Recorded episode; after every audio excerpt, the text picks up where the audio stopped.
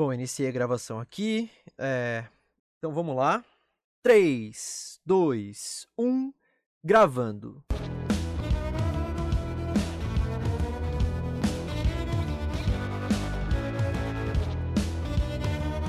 Versão brasileira Dubla Cast!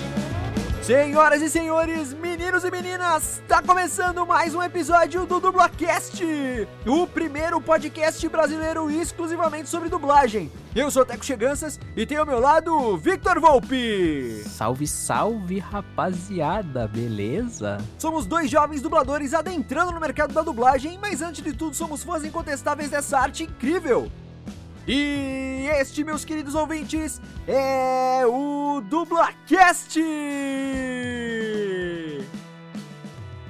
Quando se pensa em dubladores, um dos primeiros nomes que vem à mente é o dele. No episódio de hoje do DublaCast, nós vamos conversar com um dos maiores dubladores em atividade, o Wendel Bezerra. Ele, que dispensa apresentações, coleciona centenas de personagens famosos, experiências e histórias ao longo de sua carreira de 40 anos na dublagem e vai contar tudo pra gente. Nós vamos conhecer sua trajetória na profissão, suas inspirações e ambições, além de ouvir diversos conselhos e histórias de bastidores. E aí, todos prontos para esse episódio? Então, sem mais delongas, meus caros ouvintes, tá começando mais um episódio do Dublacast!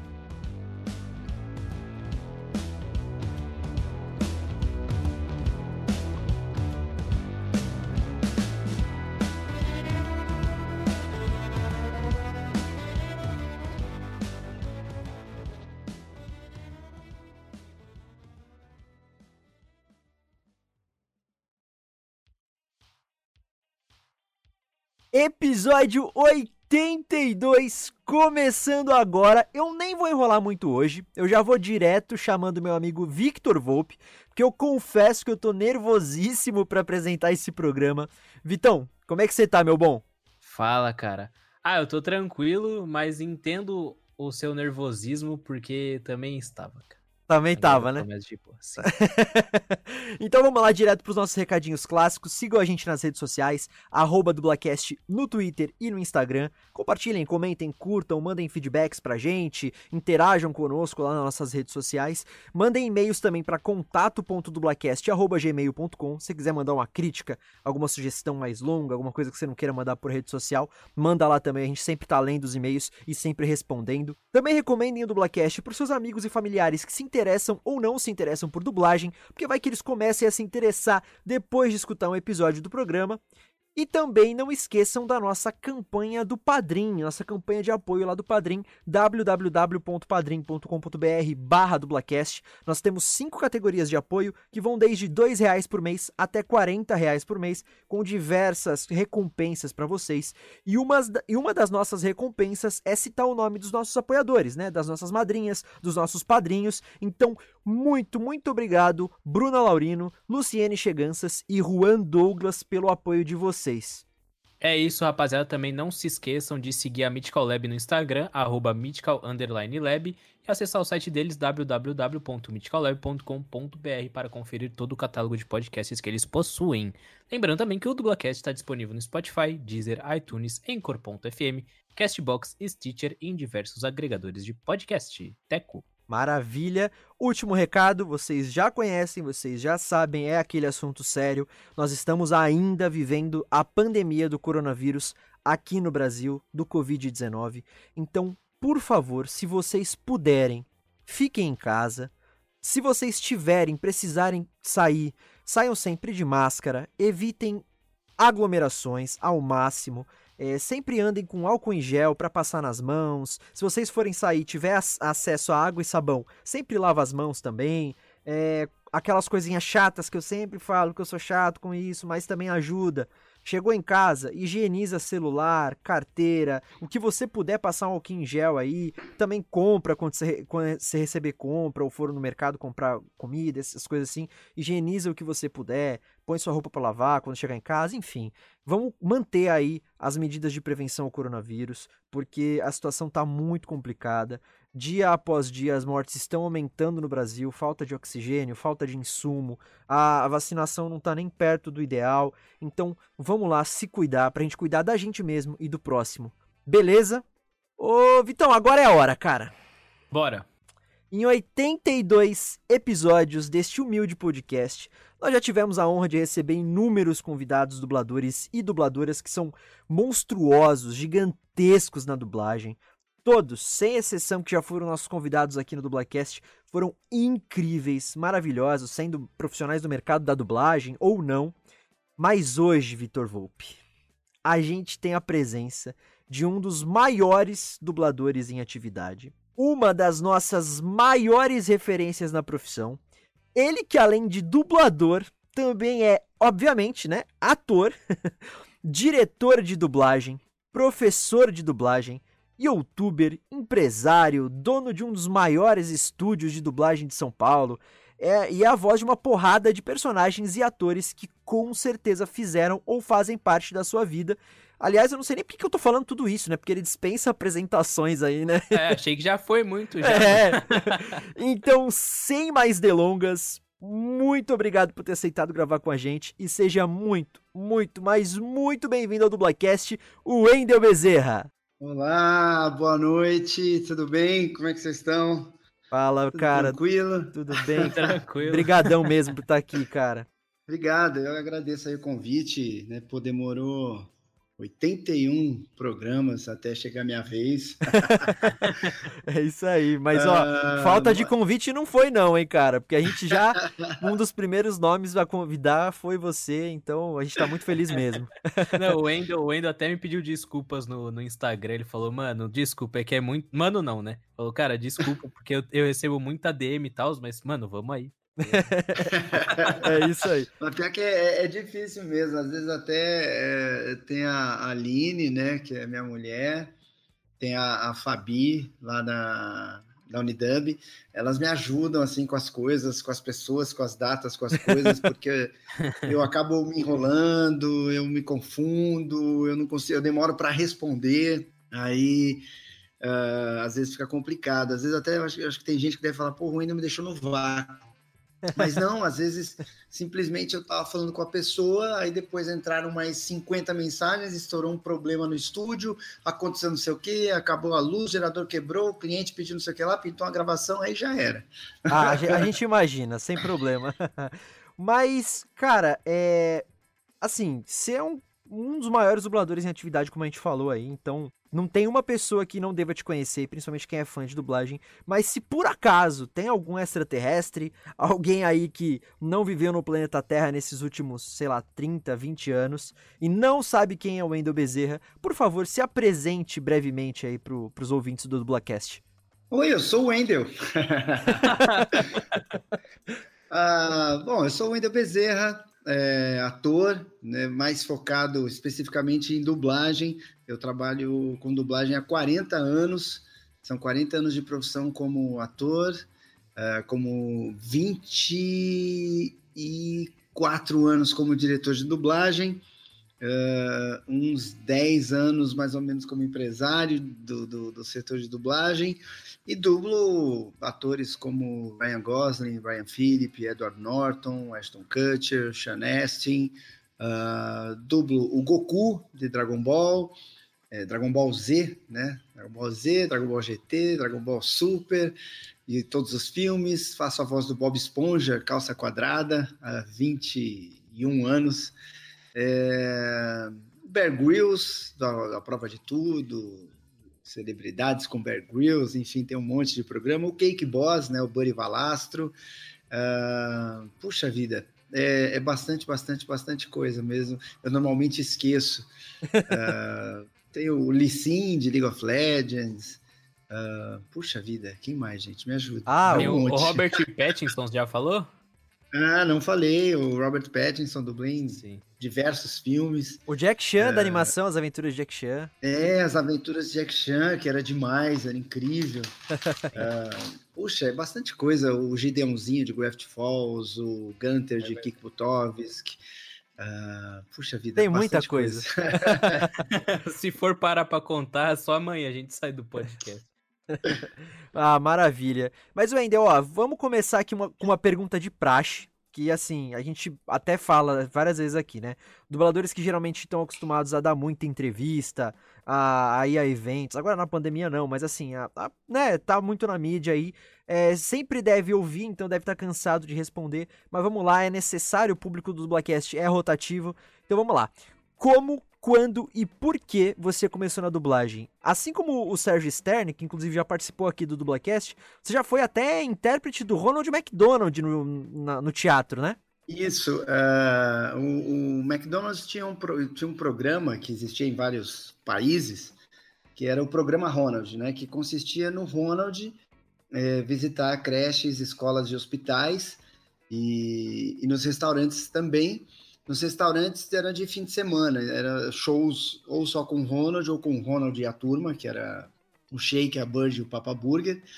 E Caracas. eu comecei aos 15 anos como Shake. Eu fazia o Shake, que era aquele personagem roxão, assim, gordão. Aham. Tipo, sei, uma, sei. tipo uma gotona, assim, né? uh, e aí, com 19, 20 anos, o, o, o diretor lá do programa Ronald me, me convidou para ser o Ronald, se eu queria ser o Ronald. E eu topei, porque pagava mais do que dublagem. E, e eu tava naquela fase de, poxa, eu queria sair, eu queria ter dinheiro para sair, para comprar um carro, para. Você já, já tava na dublagem nessa época? Já, já, porque eu comecei a dublar uh, com cinco anos, Caramba. mas eu considero a partir dos sete. Eu uhum. considero a partir dos sete, porque aí eu já sabia ler uh, então eu já dublava há bastante tempo nessa época. E aí eu acabei partindo ali para o McDonald's porque porque eu ganhava mais. Eu Era mais rentável, mais, né? É. Só que assim, eu jamais imaginei, assim, foi uma das melhores coisas que eu, que eu fiz na vida, assim, como ator, foi ter vivido a experiência de ser Ronald, porque foi, assim, uma escola incomparável, insubstituível, foi uma experiência realmente que eu agradeço a Deus ter tido essa oportunidade, porque foi realmente uma escola que, que mudou a minha percepção, assim, como ator, como, como tudo. Uhum. E, e aí, por que, que a gente tava falando isso? Ah, uh, como é que De eu comecei, né, na dublagem. É, que foi antes até, eu achei que tinha, tinha sido depois do Ronald. Não, foi bem antes. O, quando eu fui virar Ronald, vamos dizer assim, eu já dublava bastante. Eu já era um dublador. É, é Frequente, né? Ali fixo. Bem, é, bem estabelecido uhum. no, no, mercado, é, já era respeitado e tal, porque é, eu dublava muito bem quando eu era moleque, né? Eu era, eu era muito ágil, muito rápido, e, e eu sempre fui muito profissional, então, uh, mesmo sendo novo, é, e naquela época a gente dublava junto, então os veteranos eles me viam dublando. Né? Hoje não, você pode ter algum dublador aí que seja muito bom, mas os veteranos nunca viram é. a performance do cara na, na, estante. Eu tive essa, essa boa sorte, além de eu aprender com eles, eles me viam dublando. Então uh, eles sabiam que a gente jogava de igual para igual. Isso, isso era muito legal. Aí voltando lá atrás, eu sou filho mais novo de cinco. Quando eu nasci, os meus irmãos faziam teatro, novela, publicidade e tal. Então eu entrei assim meio que por osmose aos quatro anos no teatro. Né? Fiz uma peça chamada A Gota d'Água, onde eu era filho da Bibi Ferreira com Francisco Milani. Nossa, só então, isso, um, né? É, era um Já começou muito, assim muito high level assim, espetáculo, sabe? Uhum. Uma peça uhum. de Chico Buarque de Holanda, o diretor era Nossa. o Gianni Rato, que era um italiano mega fera e tal. É, e aí uh, eu brincava muito ali nos bastidores, apesar de ser criancinha, quando eu tinha umas reuniões, eu não lembro como que nasceu isso, mas alguém botou, talvez minha mãe tenha, tenha, tenha contado, tipo, eu imitava os atores, né? Então já começou ali um pouco uma brincadeira nos bastidores e tal. E aí, quando eu fiz seis anos, me indicaram para um teste de uma peça de teatro chamada Tistu, o Menino do Polegar Verde. Nossa, e... cara, eu já fiz essa peça também. já e aí, na, na, história, o Tistu tem seis anos. Uh, e aí, quando a gente foi fazer o teste, só tinha crianças de 10, 11, 12. E só que eu fui bem. Eu fui bem no, no teste. E aí acho que foi meio irresistível, não por mim. Eu digo assim, imagina uma criança de seis anos. Uhum. que chega e vai bem, deve ser meio bonitinho, encantador, saca? Aham. Sim.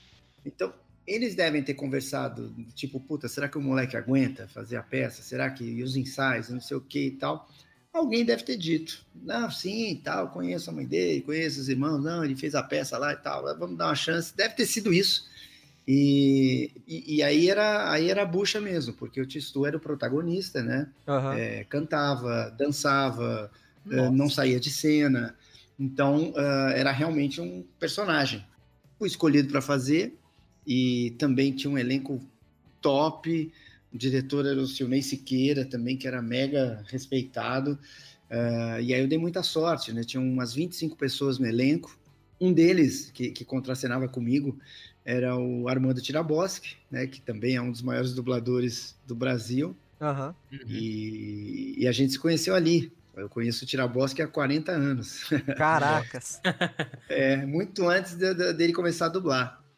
E aí, ah, como tinha muita gente na- na- nesse elenco, indicaram a gente também, né? Falaram, putz, vai lá fazer teste, né? Ali na Alamo, na BKS e tal.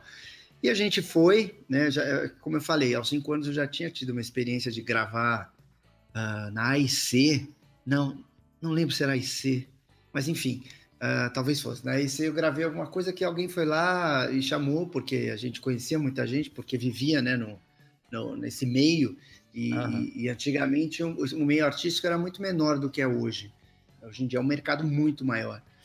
Mas aí, eh, tipo isso, assim, com sete anos, eh, eu fui fazer teste de dublagem, e aí, puxa, eu era desinibido, eu estava acostumado a ficar rodeado de adultos, já tinha boa leitura e tal, então fui bem, e aí, a partir dali, eu não parei mais de dublar, né? Desde os sete anos, eu, eu, eu não parei mais de dublar.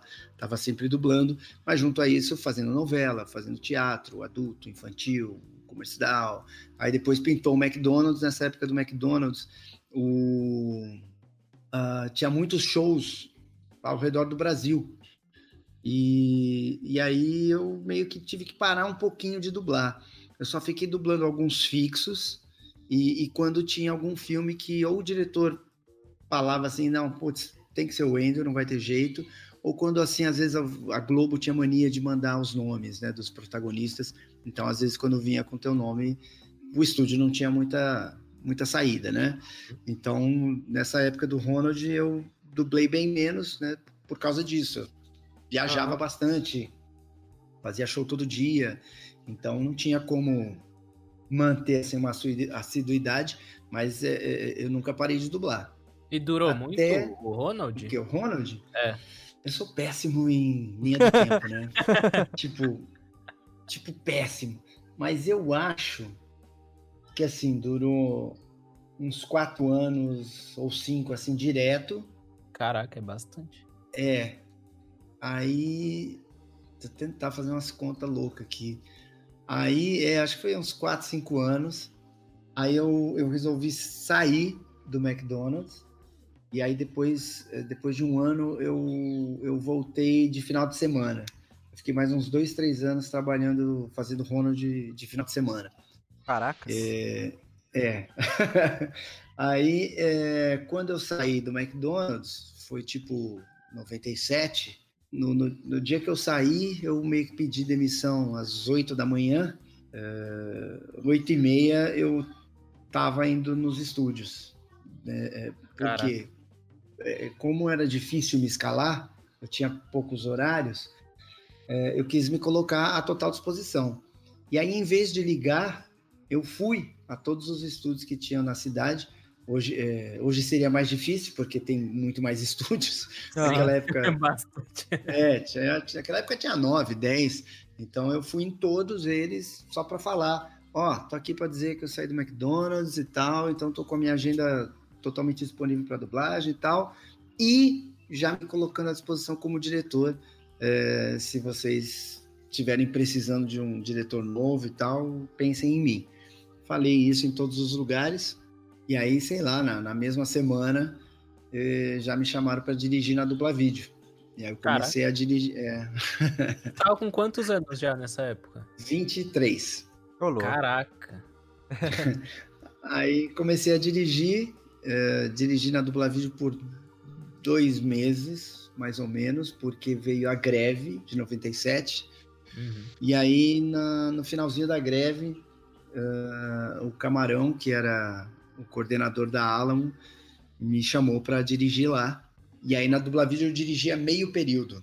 Na Alamo, eles tinham me oferecido um período integral. E aí, como uh, a gente ficou dois meses em greve, eu fiquei no negativo. Uhum. E, a, e, a, dublagem pagava menos que o McDonald's, né? Então eu fiquei meio zoado. Aí eu falei lá com o Mauri na Dubla Vídeo, né? Falei, cara, uh, me chamaram para dirigir na Alamo. Eu ainda não respondi sim, uh, porque eu tô aqui. Eles me ofereceram o período integral, aqui eu só passo meio período. Se você disser que, que consegue me colocar no integral, eu fico porque foram vocês que me deram a primeira oportunidade. E aí ele falou, putz, não, não consigo ainda, tá tudo lotado. Aí eu falei, então eu vou para Alamo. E aí o fato é que com dois meses como diretor eu já estava dirigindo na Alamo, que é né, o maior estúdio de São Paulo, é, era um sonho de consumo de, de, de muita gente e tal. Ô, Wendel, e... desculpa te cortar, mas nessa hum. época que você tá falando, era carteira assinada ainda no, no, na dublagem, né? Não, não. Não? Não, eu cheguei, não, eu cheguei a ser contratado da Alamo quando eu tinha uns 14, 15 anos como dublador. Ah. Mas nessa época aí já não, já não tinha mais. Eh, pelo menos não em São Paulo, né? Uhum. Não tinha carteira assinada para os dubladores, não. Ah, porque no Rio é, é, tem a convenção deles lá, então eh, foi diferente nesse sentido. É, lá durou muito mais tempo. Ah, por isso, Acho... que, por isso que confunde a nossa cabeça. Eu e o Vitor, às vezes, a gente não, não sabe muito bem, assim, como é que funcionou. Entendi agora, entendi. É, Acho na timeline um dos... gente... É, mas é meio confuso mesmo. mas acho até que esse foi um dos grandes motivos da Herbert Richards ter acabado. É, dizem, dizem que é realmente, né, um dos, dos motivos. É porque é, é muito complicado, né? É, você tem um elenco que você não pode repetir na próxima série do mesmo cliente, né? No próximo sim, filme sim. e tal. É, fica, fica complicado mesmo. E aí os encargos são muito pesados, né? Hoje em dia. Uhum. Hoje em dia não, né? Sempre foram no, no, no, Brasil. Isso complica. Outro dia eu tava, outro dia, ó, faz tempo, eu tava no cinema e aí a, a Aline entrou com as crianças e eu fui comprar pipoca. E demorou um ano para eu comprar pipoca porque tinha uma menina lá sozinha atendendo as pessoas, né, num domingo, e eu pensei, eu falei, caramba, meu, que cara mão de vaca esse franqueado aqui, né, o dono aqui da... da... Não contrata mais uma pessoa. É, foi, pô, o cara não contrata. Aí depois de alguns segundos eu parei e pensei, falei, puxa, mas é que é complicado o cara contratar alguém é, para vir no domingo porque aí o preço é mais alto e não sei o quê, e não pode, e o sindicato isso, não sei o quê. Aí tudo isso vai influir no preço da pipoca, né, no, no refrigerante, não sei sim, o que. Então, sim. o cara acaba tendo que atender mal, porque atender bem sai mais caro. é meio complicado. Mas aí, enfim, aí eu fui dirigir na Alamo, né, ainda em 97, e, e lá fiquei até a Alamo fechar, né? Fiquei 15 anos lá é, como diretor, depois é, passei para coordenação junto com a Angélica Santos, e, e fiquei lá quase até o fim, né? Fiquei até ela me fechar mesmo. Aí de lá eu fui dirigir na Vox e, e aí pouco tempo depois eu resolvi abrir a Unidub. Que vai ter pergunta mais para frente aí sobre a Unidub, a gente vai fazer pergunta aí. então vamos falar melhor aí. Maravilha, ah, desculpa. mas não, eu, eu eu escolhi a dublagem uh, mais ou menos nessa, nessa época mesmo, aí, em 97, que eu continuava fazendo tudo, né? Uhum. Eu dublava, fazia publicidade, fazia teatro, fazia o McDonald's e tal. Uh, enfim, tudo que pintasse, eu sempre atuei. Só que, assim, teve um momento que eu fiquei meio cansado, meio brochado, meio de saco cheio de algumas coisas. Tem até uma história engraçada que um, um dia bem emblemático em que eu decidi que eu não ia mais fazer publicidade, foi um dia em que o Marcelo Campos depois me contou que, que foi no mesmo dia em que ele resolveu ir atrás de dublagem. Porque foi num teste que eu fui fazer de publicidade e tava lotado, cara, tava lotado. Quando eu cheguei, eu já dei aquela brochada, né? Porque eu sempre trabalhei muito, né? E como eu falei para vocês, eu, eu tô no meio artístico desde os quatro anos. Uhum. Então, aos, aos 23, ou vai, aos 22, que seja, aos 22 no dia desse teste aí, eu não lembro. Eu já tinha 18 anos de profissão. Já feito novela, feito cinema, feito teatro, eu sempre radionovela, dublagem. E eu sempre dei sorte, assim, que eu trabalhei sempre com, com gente muito boa, sabe? Eu trabalhei com, com a galera muito top. Uh, então, quando eu, nesse dia especificamente lá, né, eu fiquei ouvindo os papos, porque fica todo mundo querendo aparecer, um contar mais vantagem que o outro. Eu imagino hoje que tem redes sociais, bicho. Naquela época não tinha. 25 anos atrás, mais ou menos, eu ficava ouvindo as conversas, as mentiras, gente que nunca fez nada, o cara que só é o, o bonitão fortão, que não sabe nem falar direito e tal. E eu, aí, puxa, eu fiquei pensando ali no meio, eu falei, cara, o que, que eu tô fazendo aqui para fazer esse teste, cara? Que... Eu não fiz o teste, eu fui embora. Quando eu tava saindo, ainda lá dentro do lugar, eu encontrei com a Lela, Rafaela, que é mulher do Mauro de Almeida, que também era um dublador excepcional, um ator incrível. Ele é a voz do Itaú, é o cara que faz as locuções do Itaú. Sim. E a gente se encontrou, eu conheci ela, porra, desde criancinha, né? A gente se encontrou, tava saindo, ela tava chegando pro teste. Aí, oi, tudo bem, não sei o que, tava, ela falou, e aí, como é que estão as álamos da vida? Aí ficamos conversando ali um pouquinho sobre dublagem, e o Marcelo Campos ouvindo a conversa inteira. Nossa, ele já te contou essa história no teu canal, não foi? Contou, eu já ouvi algumas vezes maravilha. contar essa história. E, só que, que a gente não se conhecia e nem sabia que ele, ele também estava lá para fazer o teste. Mas ele ouviu e jogou a, jogou a orelha ali no meio da conversa. E, e aí depois ele não tinha internet, não tinha essas coisas. Ele uhum. foi na, na, na, lista telefônica, achou Álamo, ligou lá e tal. É, é, até fica um bom exemplo, né? Que as pessoas às vezes falam, ah, mas é muito difícil, é muito. não dá, é fechado, é impossível, não sei o que, não sei o que. Porra, o cara achou na lista telefônica, nas páginas amarelas, ligou pro lugar. imagina hoje, tem muito mais facilidades, né? Tem redes Sim. sociais, todo tem lugar curso, tem site, tem busca no Google, tem curso, exato. É, é muito mais fácil. Não é um meio fácil de entrar, mas eu também não sei direito qual meio é fácil de entrar saca? Sim, é, Não sei dizer, ah, qualquer um vira médico do Sírio Libanês, qualquer um vira é um, é um mercado de cozinha. É um mercado como qualquer outro, né, ainda é um mercado profissional, é, então.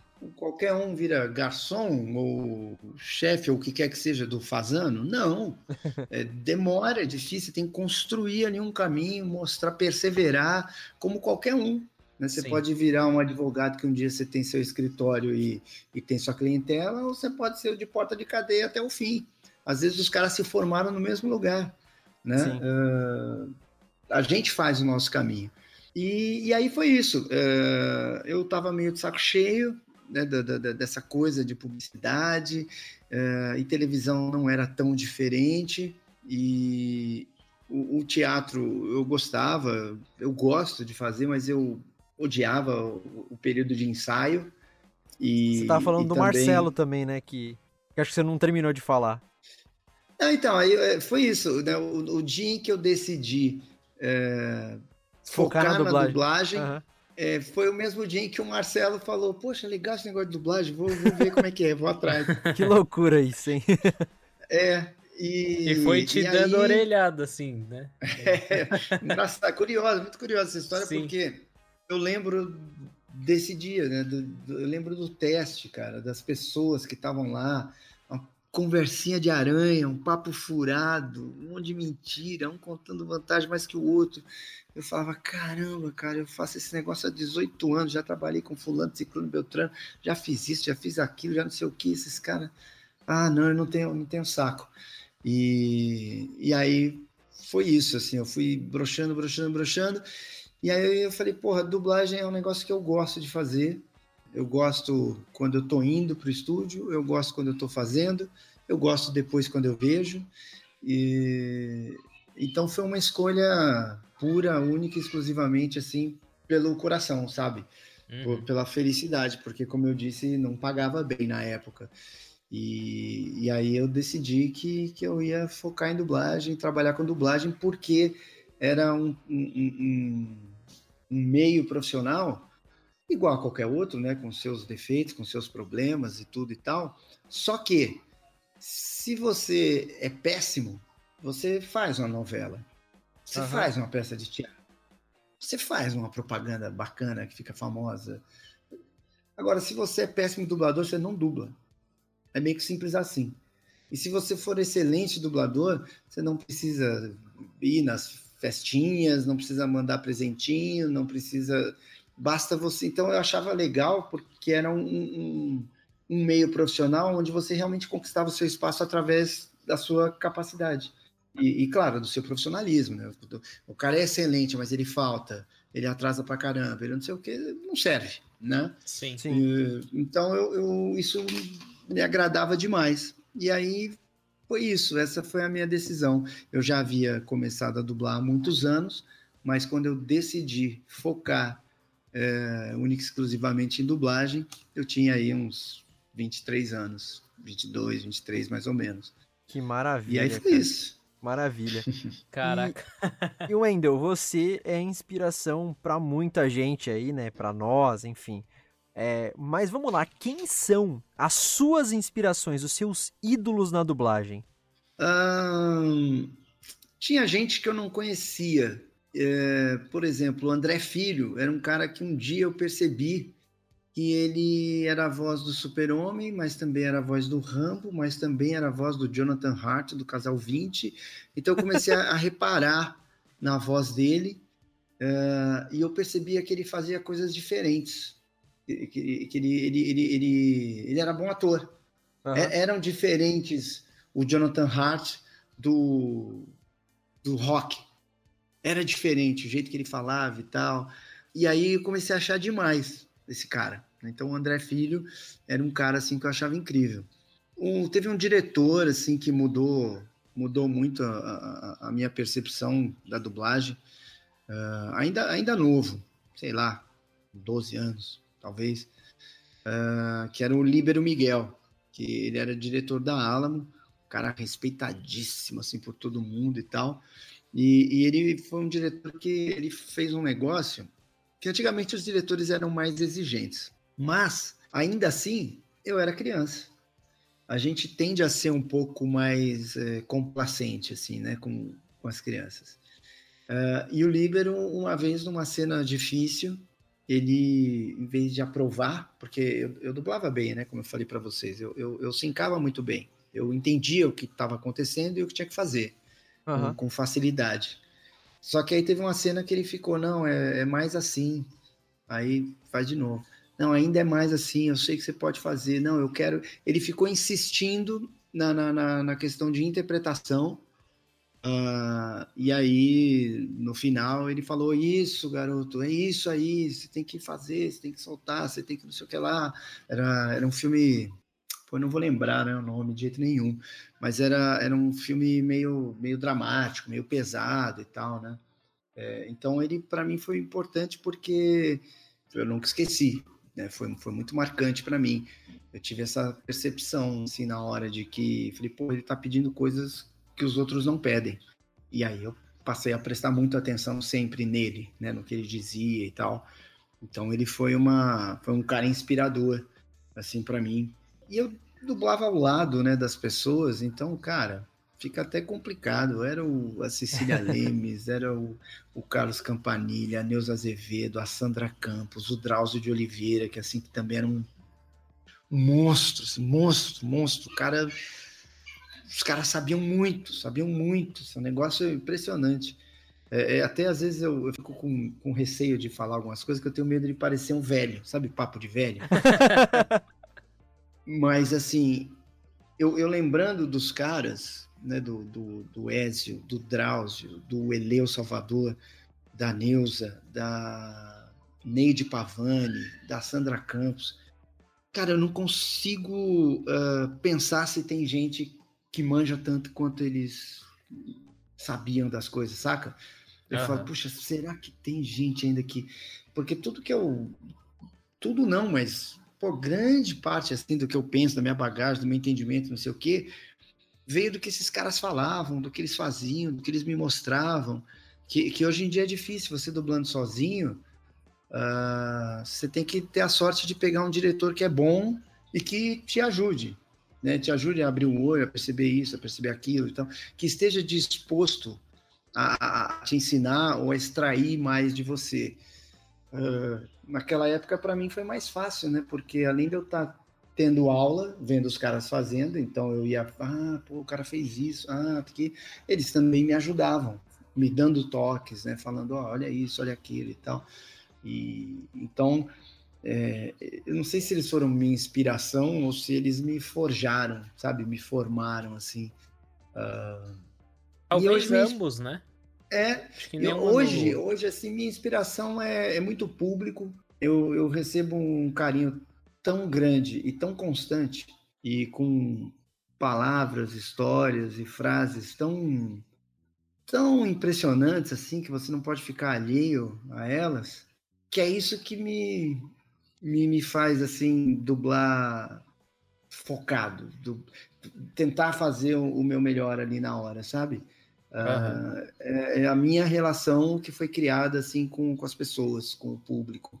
E claro, a minha, a minha história, né? Uh, eu não quero queimar isso, eu não quero estragar, então uh, eu sempre que eu vou fazer qualquer coisinha, eu faço com bastante concentração, com bastante foco, com bastante autocrítica, sabe? Eu não chego com o jogo ganho, pelo contrário, né? Uhum. E é isso que mais te encanta na dublagem, você acabou de falar, né? O público e tal, esse carinho todo. É uma das coisas que mais te encantam na dublagem, cara? Cara, eu, não, eu acho que isso é um troço meio pessoal meu, assim, né? Entendi. Uh, eu gosto muito do, do, do desafio que é. E, e, é louco, né? Porque as pessoas têm uma visão meio lúdica da dublagem, e eu entendo perfeitamente, né? A mesma coisa que a gente pensa de Fórmula 1, é, tipo, ah, o cara senta lá e dirige. Aí ele ganha bilhões de dólares por ano, né? Mais mulheres e, né? Tudo do bom e melhor, caríssimo. E não, não é. O cara corre risco de morrer a qualquer hora. O cara tem que ter um, uma, um preparo atlético ferrado. Uhum. Uh, né? Porra, é outra história, né? Não, eu não consigo jogar têm... nem aqueles simuladores, imagina é. de verdade, sabe? E as pessoas têm essa visão da dublagem, às vezes. Eu acho que, ah, é legal, né? Você fala junto, brinca com as vozes e tal. Não.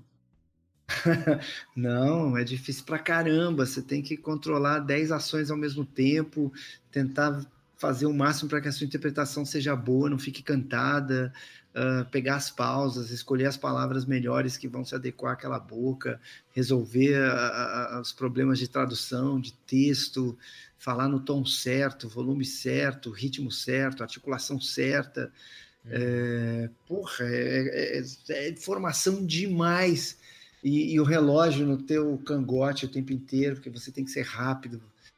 Uh, então eu, eu gosto, acho que desse desse desafio, assim, é, é meio que o meu videogame, saca? Que da e, e quanto mais tempo passa, né, tipo hoje, assim, ah, vou dublar alguma coisa com alguém dirigindo.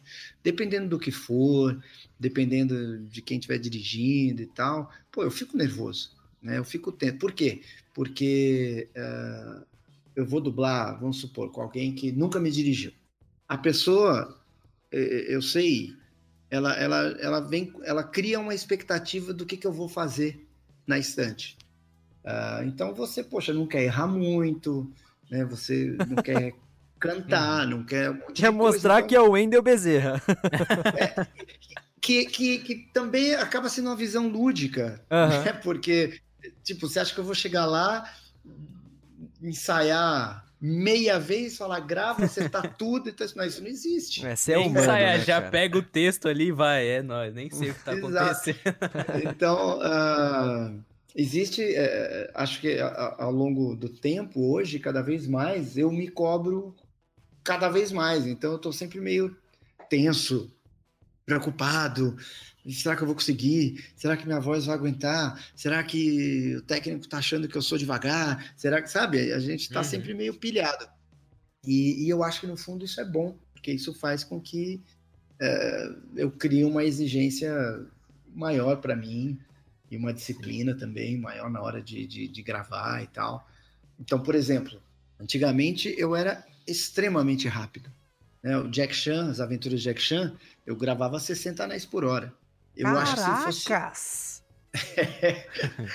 eu acho que se fosse hoje em dia, talvez eu gravasse 30, 35, porque hoje eu.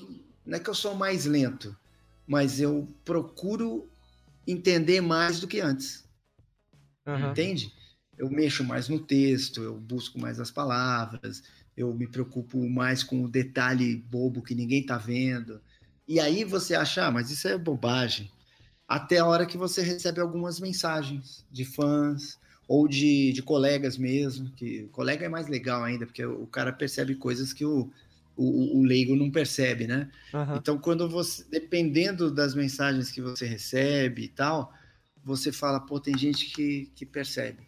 Ou tem gente que não sabe dizer o que é, mas que percebe que é diferente. E, e é isso que eu sempre tentei passar para os alunos, para as pessoas, uh, que o que dá para ser diferente. Dá para ser diferente, dá para fazer diferente. Ah, e rápido maravilha. também, né? Precisa ser rápido, né? Sim, uhum. com qualidade mais rápido, né? É. é tem uma história para quebrar um pouco a seriedade, né? Uh, que eu sempre brinquei muito. E, e, eu tenho mania de brincar fingindo que eu tô falando sério, né?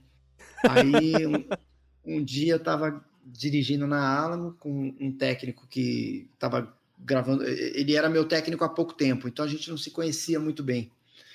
E aí tinha um dublador lá gravando.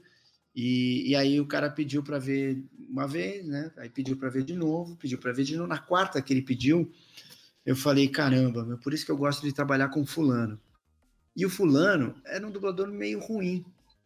Aí o técnico olhou para mim, tipo, caramba, você gosta de trabalhar com fulano? Né, ele não falou, mas foi o que ele pensou.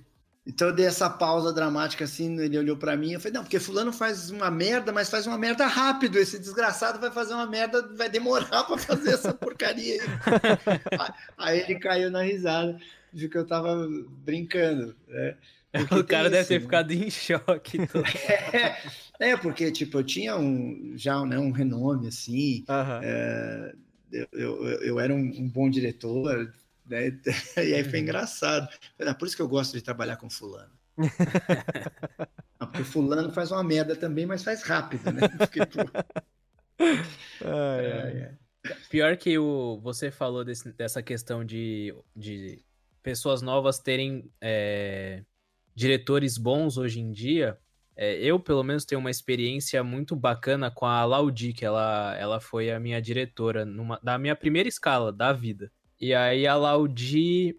E aí ela, ela exigia bastante de mim também, mesmo que, Sim. tipo, eu, eu fazia as falas e tal, e ela, não, não dá para ser melhor, dá para ser melhor, eu sei, até porque ela já tinha me dado aula também. Uhum. E aí ela exercendo o meu máximo mesmo. Eu fiquei bem contente. Tipo, na hora eu fiquei, meu Deus, eu tô errando tudo, eu sou um lixo. Mas depois eu fiquei, não, é tudo tá certo. Tipo, ela, ela tem que exigir mesmo, até de um novato, né? Tipo, não dá pra eu chegar lá e acertar de primeira, tá mais que certo. Ah, nesse, sim, sim. nesse negócio de, de né, falar sério, é, tá, falar brincando, mas falar de um jeito sério. Aquela história que eu já contei, né? Que na minha estreia na dublagem também, quem me, quem me dirigiu foi o Gui Marques, que também tinha me dado aula na do Brasil e, e foi o nosso coordenador de turma, inclusive. Então a gente já tinha uma, uma relação um pouco mais, melhor, assim, né, de, de conhecer uhum. e tal. E aí eu passei por ele na minha primeira escala, eu peguei e falei para ele, eu falei, oi Gui, tudo bom? Obrigado, né, por essa confiança e tal. Não sei se você sabe, mas é a minha primeira, é a minha estreia hoje como profissional, então né? Queria te agradecer muito de verdade a confiança. E vamos lá que eu vou tentar ao máximo é, dar o meu melhor, né? E aí ele pegou, bateu nas minhas costas e falou assim: Não me faça me arrepender. e entrou pra cabine. Aí eu falei, não, nem fudendo. Aí eu fiquei já com o estômago gelado, mas depois eu lembrei que é o Gui, que ele, que ele, ele faz esse tipo de brincadeira mesmo, então fiquei mais tranquilo. Mas é complicado.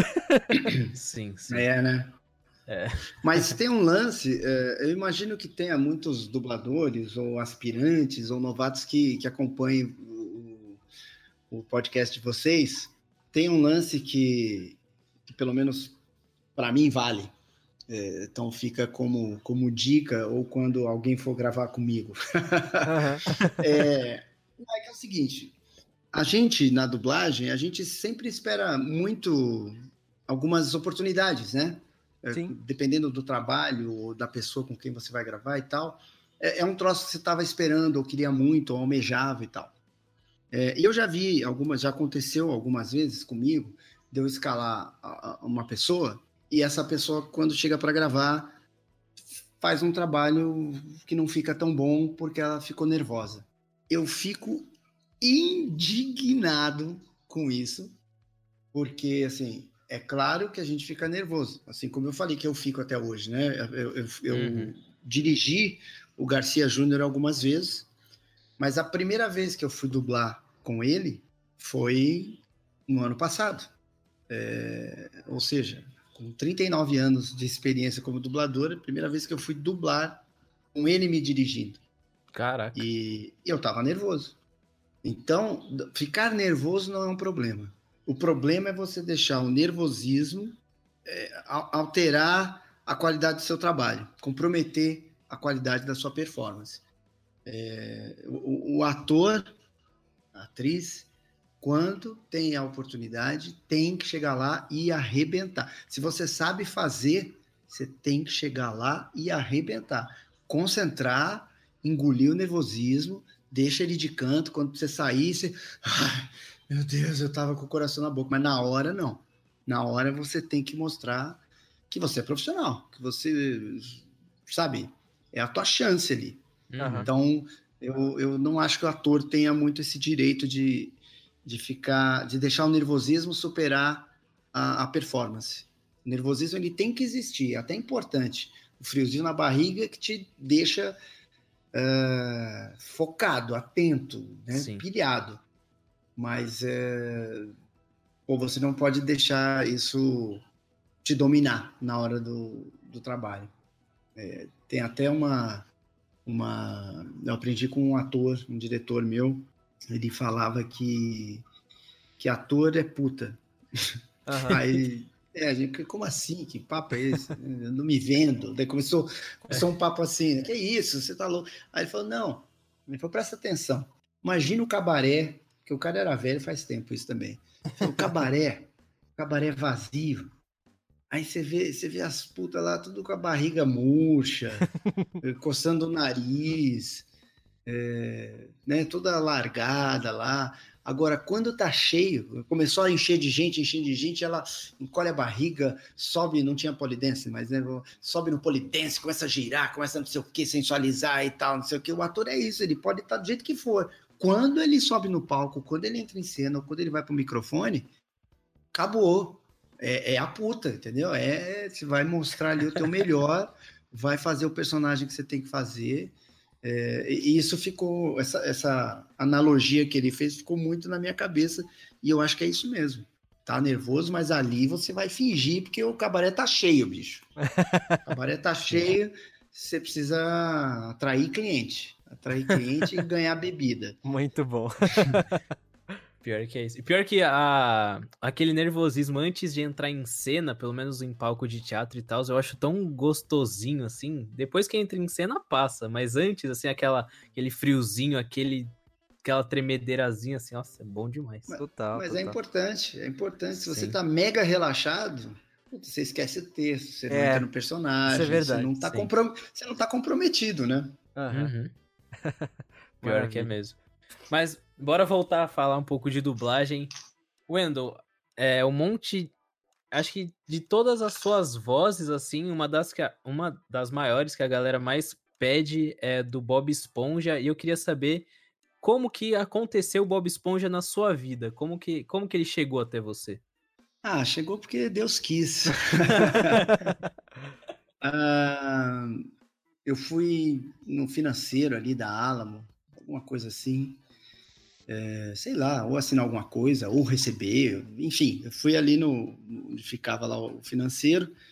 E aí, quando eu estava voltando, eu entrei na sala da Angélica, que era, ela era a coordenadora na época. E Uhum. aí eu entrei e ela estava assistindo Bob Esponja. Eu falei, o que, que é isso aí? Ela falou, ah, tô escolhendo aqui vozes para um teste aqui desse desenho novo aí. Falei, ah, legal. Aí fiquei olhando assim um pouco. Aí, aí eu falei, quem que quem vai fazer? Quem, quem você botou para esse aí? Ah, coloquei o Dawiz, o Felipe Ginardo e Renato Marques. Ah, esse aqui eu coloquei o Nelson Machado, não sei quem, não sei quem. Ah, nesse aqui eu falei, e no, no amarelinho? Ah, eu coloquei o Vigiane, o Marcelo Campos, não sei o quê. Aí eu falei, pô, deixa eu fazer. Aí ela falou, você? Eu falei, é, deixa, de- deixa eu fazer esse teste. Sério? Sério? Tem certeza? Tenho. Ah, então tá bom. Aí botou meu nome lá no teste. Aí eu fui fazer o teste meio puto, né? Quando, quando rolou de, de, de fazer o teste. Falei, caramba, ela duvidou tanto de mim. E você, você. Foi na base é. do ódio pra pegar o papel. Aí, putz, eu fiz um teste bem esforçado, assim. Né, Os testes normalmente a gente faz aí em 10, 15 minutinhos e tal. Eu fiquei uns 30, 40 minutos fazendo o teste. Caraca. E a gente faz, fazia sozinho o teste, né? E o técnico tava de boa lá. Então eu fiquei ouvindo, ouvindo, ouvindo, ensaiando, ensaiando, ensaiando. Gravei, terminou, eu assisti, voltei, fiz de novo e tal. Até o dia que chegou o papel lá com o meu nome, eu que tinha sido aprovado. Caraca. assim. Ah, E, e você já e- propôs uma voz definitiva pro Bob, mesmo no teste, ou foi criada conforme Não. o tempo? Não, fui meio que tentando imitar o cara, assim, o máximo que eu conseguia, Aham. porque é uma, uma voz diferente mesmo, né? Sim. E, Uhum. e aí fui tentando imitar ah, a primeira, segunda temporada, até se você assistir, você vai ver que a voz é diferente. Porque quando eu vi que o personagem era meu, que não iam mais me trocar nem nada, é, eu comecei a, a sair um pouco daquela imitação para buscar mais o, o- sem desvirtuar, obviamente, né, sem mudar da água para o vinho, mas eu fui mudando um pouco a voz para deixá-la de uma forma que me permitisse cantar, gritar, sussurrar, dar as nuances de interpretação e fui dando uma melodia diferente da do original, sabe? Eu fui trazendo uma melodia que eu achava que, que, que intuitivamente estava vindo. Eu, eu, eu me permiti.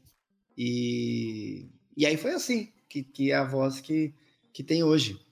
Caracas. Da Bob. Esponja Calça Quadrada. Vocês estão prontas, crianças? Caraca, sensacional. Muito bom, muito bom. que é isso. Pior que acho que foi ontem, ou antes de ontem, eu maratonei a, a nova série que é em animação 3D. Ah, o Camp Coral É, o Camp Coral. Cara, achei muito bom, muito bom, muito bom. é muito legal. Os caras são bons demais. Eu, eu curti também. É. Eu curti. É, e, eu, eu- e naquela época, né, não tinha, não tinha internet e tal, não sei o quê, não tinha esses fóruns, não tem essa coisa que hoje em dia, né, o universo pop, geek, nerd é super antenado às coisas que estão acontecendo, a gravação de tal coisa já vaza aqui uma informação e tal, Aham. blog, site. Não tinha isso. Então, o Bob Esponja ali, primeiro que eu não sabia qual era o nome quando eu vi, né? Uhum. E, e era só um desenho, era, era um desenho igual a todos os outros que a gente fazia. Eu Uhum. só pedi para fazer porque por dois motivos, porque eu achei engraçado e porque, cara, eu, eu queria dublar, entendeu? Eu quero dublar, quero Sim. quero fazer o trampo porque eu gosto e porque me dá dinheiro. Então eu quero fazer. Então, Aham. onde dava as coisas eu fazia. Eu, eu, eu dublei um filme, cara, numa crocodilagem assim monstruosa na, na Dublavídeo. Ah, porque hoje em dia também o- o- os trabalhos chegam mais cedo, né? Antigamente, às vezes o filme chegava depois que passou no cinema. Caraca. E, Ô, louco. é, é. Aí é, é, eu, eu fui no cinema assistir um filme chamado. Ai, nunca lembro em português. É Jeepers Creepers. De Putz, Olhos é- Famintos. Ah, Olhos Famintos. Olhos Famintos, grande filme, um dos pouquíssimos filmes de terror que eu gosto. É, é muito legal, eu gosto também. Eu também não sou muito fã assim, do gênero, mas eu gosto muito desse filme. Eu fui no cinema assistir. No dia seguinte de manhã, eu tinha uma escala na dubla vídeo. E aí, como eu entrava ali sempre na, na, na área da produção ali para dar oi pro pessoal e tal, não sei o quê, uh, eu vi em cima da mesa do cara que cortava o texto. O texto, aí na primeira página tava o título do filme. Aí tava lá, Olhos Famintos, Jeepers Creepers. Aham.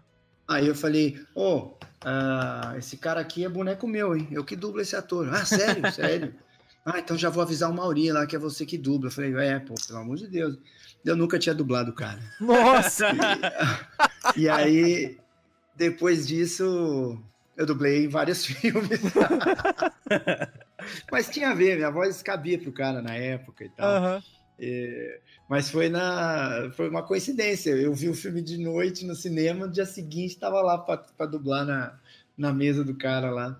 Caracas. E hoje em dia isso já não dá mais para fazer, porque a gente dubla as coisas antes de lançarem, né? Sai em Sim. lançamento mundial e tal. É, hoje é simultâneo o lançamento, né? Antigamente Não era dá mais pra meter o louco mais. Não, é, foi, foi engraçado. que da hora, da hora. E, e não havia isso que tem hoje, né? De, do registro de quem dublou quem, onde, quando e tal. Hum. Sim. Então, era um pouco na cabeça de quem estava escalando. Ah, vou pôr fulano. vou A não ser aqueles que você já sabia né, muito claramente, assim, porque também o mercado era muito menor. As informações eram mais fáceis de, né, de serem compartilhadas e de todo mundo saber. Aham. Então, isso ajudou. Porque se eu fizesse isso hoje em dia, o cara ia olhar, deixa eu ver se ele dublou mesmo. É, Vai jogar no Dublanet lá. É, vai crer. achar, né? E, e o Goku, cara, como que aconteceu ele também? Foi, você chegou lá e falou, não, o Goku é meu boneco também. Não, o Goku tava mais dentro do perfil das coisas que eu dublava, né? Por isso que teve um você, assim como o Bob Esponja, porque era o heróizinho, né? Ali bonitinho, simpatiquinho e tal. Era o que eu costumava fazer, os, os mocinhos bonzinhos, bonitinhos e, e esse tipo, assim. Ou o personagem doido que era difícil de dublar. Porque aí, é aquilo que eu falei para vocês, como eu tinha muita facilidade, ah, então as buchas vinham tudo para mim, né? Vinha tudo para mim. E eu gostava, né? Não era um, um troço que eu, que eu sofria, assim, eu gostava. Ah, e aí então foi meio automático ali me, me colocarem no teste. É, acho que fui eu, Alfredo Rolo e o Alexandre Marconato, eu acho. Foi por aí. Caraca, E- imagina, Alfredo Rolo não dublando Vegeta e dublando Goku. É, já pensou? e aí ele, a gente fez o teste na época para Bandeirantes. Foi a Bandeirantes que, que, que começou a passar o Dragon Ball Z. E, ah, e aí quando veio a, a notícia, aquela coisa, mesma história. Eu não sabia nada sobre Dragon Ball, os dubladores de maneira geral também não sabiam, né? é, porque isso, não tinha tanta internet. Ah, hoje em dia tem muito fã de dublagem que entrou para dublagem, virou profissional de dublagem. Então é legal que esses fãs eles têm muita informação. Uhum. Ah, naquela época, não. Não só não tinha onde ter informação, mas também não existia fã de dublagem, entende? Então, ah, a gente era meio desinformado com relação a, a- a muita coisa, especialmente coisa nichada. E, então a gente não sabia nada sobre Dragon Ball. Eu jamais imaginei que fosse uma série tão grande, tão longa Aham. que o personagem era tão importante, ah, que aquilo ia mudar minha vida assim para sempre. Ah, foi uma, uma benção assim de Deus que, que eu fiz o teste e, e fui a voz escolhida. É, Eu também É, eu não. agradeço bastante. Desculpa, até te interrompi, mas eu ia perguntar, é... assim, eu gosto muito de anime, mas Dragon Ball eu não sou tão fã, então eu não conheço. O... A primeira série de anime, Dragon Ball mesmo, sem ser o Z, o Goku ele era criança, né? Então por isso que você não dublou, é isso? Exato. Ah, tá. Ah, eu nem sei quem fez, sabia? Porque Não, ele aparece, parece que ele aparece em um, dois, três episódios, sei lá, ele aparece no finzinho, parece. Entendi. Ah, mas eu não, não sei, nunca pensei nisso quem fez. Ah, Quem tá. dublava antes, na, no, no- quando a primeira vez que foi dublado, foi a Noeli Santisteban, que, que hoje mora nos Estados Unidos. Ela, ela que fazia a voz do Goku. E ela dublava muitos meninos também em filmes. Aham. Dragon Ball Z teve uma, uma dublagem anterior a você, é isso? Não, teve o Dragon Ball. Ah, o Dragon clássico, Ball, tá, ok. É, do, do Goku pequeno e tal. Aí quando veio o Dragon Ball Z, eu que fui dublar, mas eu não conhecia nada de Dragon Ball, eu, nem, eu nunca tinha assistido, nem sabia assim, Sim, que era, era famoso, nem nada. Entendi. Não teve ninguém também que chegou pra mim e falou, ó, essa série aí, sabe? Aham. Não teve Mas nenhum época- vidente, né? Antes do Z, o Dragon Ball já era meio estouradinho no Brasil. Eu, não, não- eu acho que eu não era nem vivo. É.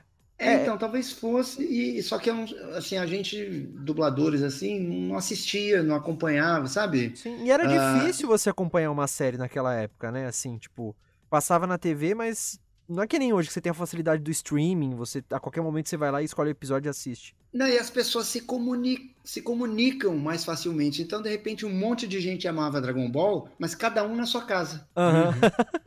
Não tinha um evento, não tinha um encontro, não tinha um fórum, não, Sim. tinha, né?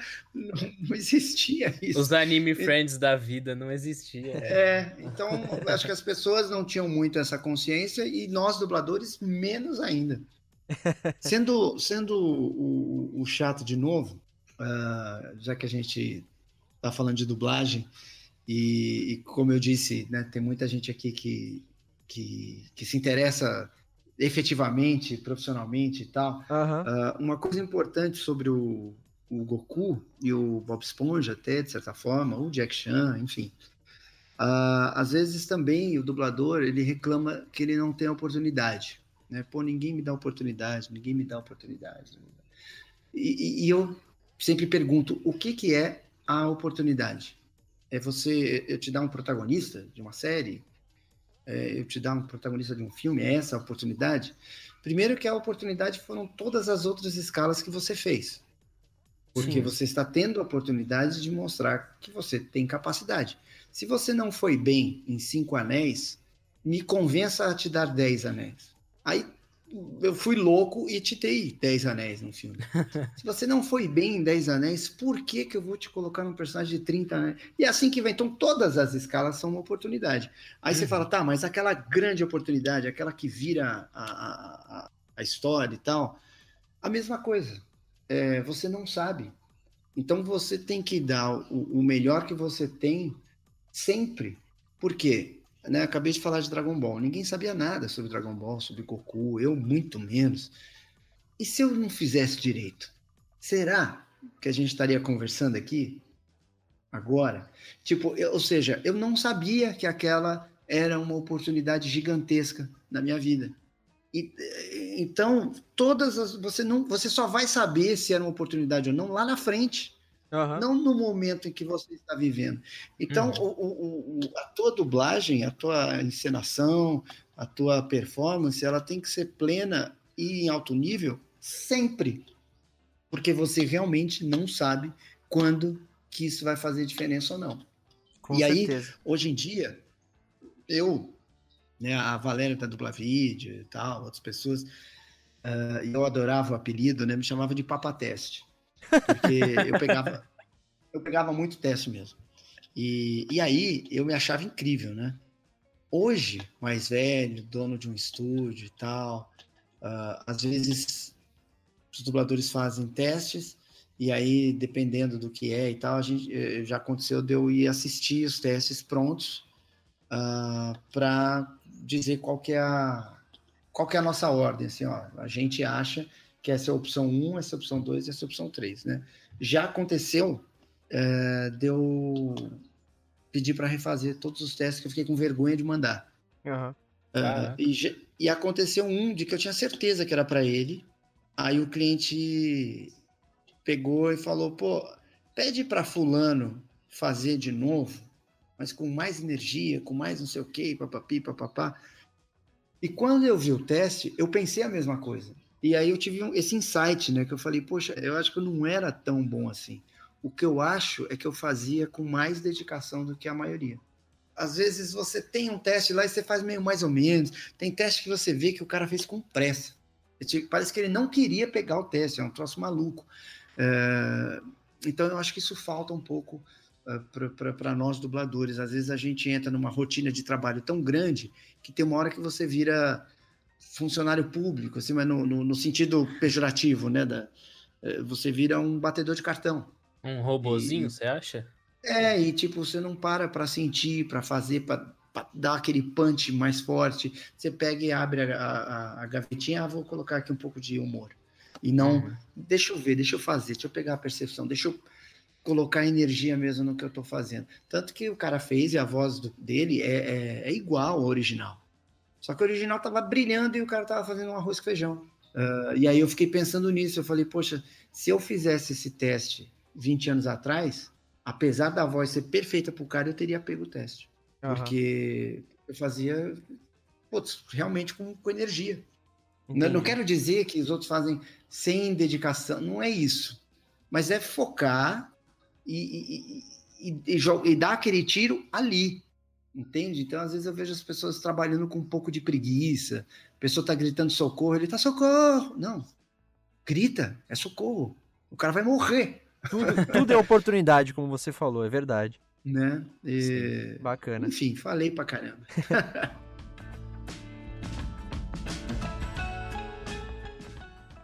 Wendel, você falou aí, né? Como você disse, você é diretor de dublagem aí já desde 97, né? Mais ou menos, você falou? Uhum. Então, é, são quantos anos aqui? 21? Já são 24, 24 anos. Sim, 24 eu nasci anos, em 98, é um então. ano mais.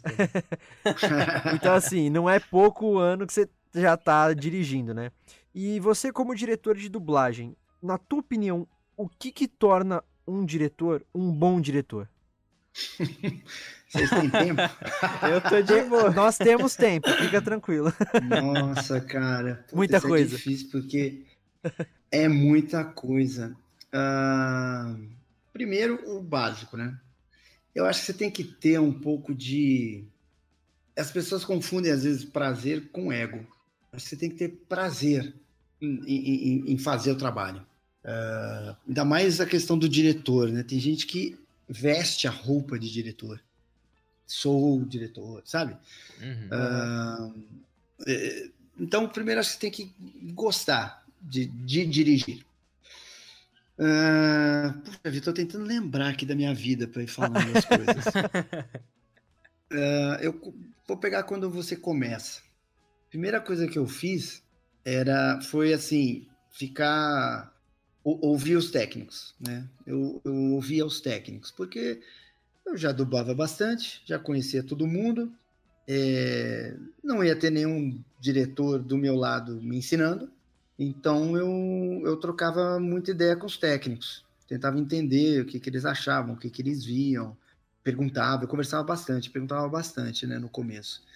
Uh, aí eu, eu, eu acho que o primeiro ponto é você saber lidar com o ator. Eu não quero que você faça do meu jeito. Eu quero que você me dê o que eu quero. Puta, não sei, é difícil explicar isso. É, mas, ah, mas, é, porque, é, mas é assim, é compreensível, compreensível. Você tem que ter uma, saber uma é, maneira de extrair, né? Fazer uma analogia aqui. Uhum. Tem técnico, tem técnico de futebol que ele tem o esquema de jogo dele. Então não importa quais são os 11 jogadores, os jogadores vão ter que jogar no esquema dele. E tem técnico que ele se adapta aos jogadores para criar que tipo, como é que nós vamos jogar? 4-3-3, uh, né? 4-2-4, uhum. enfim. Uh, eu acho que o diretor tem que ser um pouco por aí. Tem, tem, tem dublador que você precisa conversar com ele meia hora antes de começar o trabalho, tem dublador que você tem que descer a linha, não deixar o cara conversar, tem dublador que você tem que fazer piada toda hora, tem dublador que você tem que dar bronca mesmo. É, então você tem que descobrir o que, que eu tenho que fazer com, com o Volpe para ele me entregar o que eu quero. Entende? Uhum, eu não uhum. gosto de tipo, ah, comigo é sem conversa, brincadeira, vamos focar no trabalho e tal. Não, eu posso estar assim eu preciso saber o que, que eu faço com você para você me dar o que eu quero. Então, acho que o diretor ele tem que ter essa sensibilidade de arrancar de cada um dos dubladores o melhor que ele pode. E não simplesmente eu quero que você trabalhe do meu jeito. Então, quando eu vou dar uma mudança de, de texto, por exemplo, que, que, que possa ser livre, né? então, sei lá, eu falo, ó, oh, sei lá, fala aí, vamos embora, vamos nessa, é, tô vazando, vamos cair fora. Eu, eu dou várias sugestões para que o, dublador fale aquela que ele vai se sentir melhor para falar. Eu não gosto de fale o que eu estou mandando. Ou não troque o texto sem me consultar. Eu acho que é um jogo. O diretor, o técnico e o dublador. É um trio ali. Acho que isso é outra coisa que o diretor tem que ter. Ele tem que ter essa consciência. Que ele não é mais importante que o dublador, não é mais importante que o técnico. Ele é o cara que é responsável por assinar a bagaça ali. Mas só, sem o técnico, não adianta ele estar tá ali. E sem o dublador, também não adianta ele estar tá ali. Uh, o diretor ele tem que ter essa, essa, esse entendimento de grupo, fazer com que as pessoas se sintam dentro desse grupo, porque aí elas vão se entregar. Tanto o técnico vai querer fazer parte, ajudar e tal, uh, quanto o dublador. É, então você tem que ser um pouco psicó psicólogo ali é, com as pessoas. Tem que assistir o filme. Isso é, de repente, para algumas pessoas que estão ouvindo a gente, vai falar: Ué, como assim? É, existem muitos diretores que não assistem ao filme. Alguém escalou o elenco, ele vai lá, senta e, e, só tá fiscal de boca, né? E ainda assim, mais ou menos. Nossa, então gente. precisa assistir ao filme. Uh, tem que ter um, um, uma cultura geral boa, tem que ter, tem que ter um bom conhecimento, porque você vai dirigir um reality de bolo, vai fazer um filme da Segunda Guerra, vai fazer um filme sobre uh, sei lá, nanotecnologia, né? depois vai fazer um, um, documentário sobre a Grécia Antiga. Você tem que saber um pouco das coisas né? para poder dirigir. Português, então, eu quero arrancar os olhos, cortar os pulsos. Precisa ser bom em português, porque você está lidando com o texto, está lidando com a fala, está lidando com a nossa língua. É. Uh, né? A gente vê, às vezes, erros de português na TV, vê uns cacófagos na TV, que eu quero morrer. Né? O cara fala, ah, ele nunca ganha. Puxa, nunca ganha? É sério que falaram? Caganha? Caganha, então, nossa. Tem algumas coisas assim que, que o, o diretor tem que saber, sabe? É, tem que perceber. Cara, ah, falando... o, nosso, o, o, nosso hino, esse é o nosso hino. É um nó suíno. tem... Pior que sim. O, o, diretor, cara, ele tem que ter um, bastante conhecimento, assim, eu acho, de português, saber lidar e se adequar às pessoas Pra, porque eu, é aquilo que eu falei, eu não quero que, que façam do meu jeito. Eu quero que o resultado final seja o que eu espero. Uhum. E, e, e, são coisas diferentes. É, acho que o diretor ele tem que ter uma, uma percepção muito grande do, do que o diretor do filme fez ou quis fazer. Uh, em que sentido? Uh, tem filmes que o filme é todo falado baixinho. E aí, quando você vai ver, às vezes a dublagem está toda num, num, tom normal. E fala, não, o original estava todo baixinho. E não foi por acaso. Eles optaram por fazer daquele jeito. Então, isso passa pelo diretor, porque o dublador às vezes não percebe mesmo. Né? Às vezes ele chega pilhado, ou o som tá baixo, é, até porque o filme tá baixinho, aí ele começa a falar mais alto, porque né, ele tá ouvindo baixo e acaba soltando mais a voz e tal. O diretor, ele tem que ter essa percepção de... de dessa sensibilidade artística para não perder o tom do filme. Isso é, isso é um lance que eu acho que, que faz muita diferença entre, entre os diretores e entre os filmes dublados e tal, né? Uh, acho que o diretor tem que, tem que dublar bem. Por quê?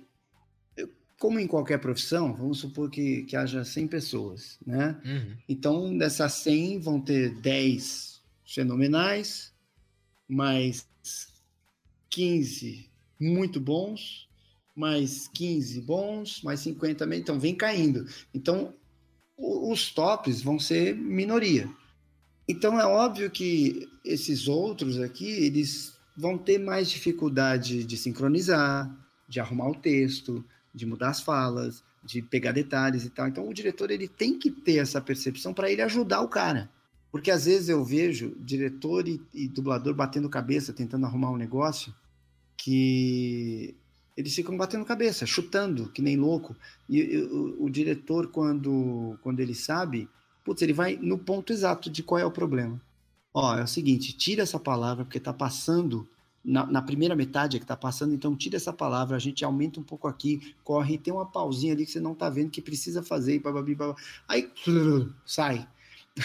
então, eu acho que quando o diretor ele, ele é bem preciso no que ele quer, na parte é, técnica da coisa, sobra mais tempo para você trabalhar a parte artística. Quando há dificuldade na parte técnica, a parte artística vai ficar comprometida, porque nós temos um budget, nós temos um prazo, uma data, um horário e tal, uhum. né? Então, acho que quanto melhor o diretor for, tecnicamente, em termos de sincronismo e tal, dele saber resolver, é, dele se antecipar aos problemas, né? Eu ensaio junto, sempre, por exemplo. Quando eu estou escalando, às vezes eu já vou marcando pausas, marcando mudanças de texto e tal, de coisas que eu percebo que não vai dar, né? Então, já vou arrumando. Aí, quando vai gravar, eu ensaio junto com o dublador. Porque tem dublado, tem, tem diretor que quando tá no ensaio, ele tá no celular, tá conversando. Aí pinta um problema lá na hora, é, aí que ele vai ver, ou aí que, enfim, perde-se tempo e, e aquilo que eu falei. Se você resolve a parte técnica, sobra mais tempo para fazer a parte artística. Sim. Você perde tempo na parte técnica, o trabalho vai ficar mais ou menos. É, então, eu vejo que esse também é, um, é uma, uma, uma função importante para um bom diretor. Uh, a, a precisão na comunicação, eu acho fundamental, tanto com o técnico, porque, por exemplo, eu, eu só posso falar por mim, não posso falar pelos outros. Como é que eu vejo? O cara gravou a cena. Aí, quando termina o trecho, eu falo, puxa tudo dois, a segunda wave estica um pouquinho, a quinta puxa mais um, essa última aqui divide ela no meio, aperta só um pouquinho a entrada. Então, assim, eu, eu passo as informações com muita exatidão. Isso faz o quê? O trabalho ser mais rápido e faz com que o técnico comece a acreditar em você. Ainda mais que ele, ele vai te testar, ele vai ver se o que você fez. Aí ele fala: caralho, o cara sabe. Porra, e como é que ele decorou? Como é cada, qual que é cada wave? Qual que é cada fala e tal, não sei o quê.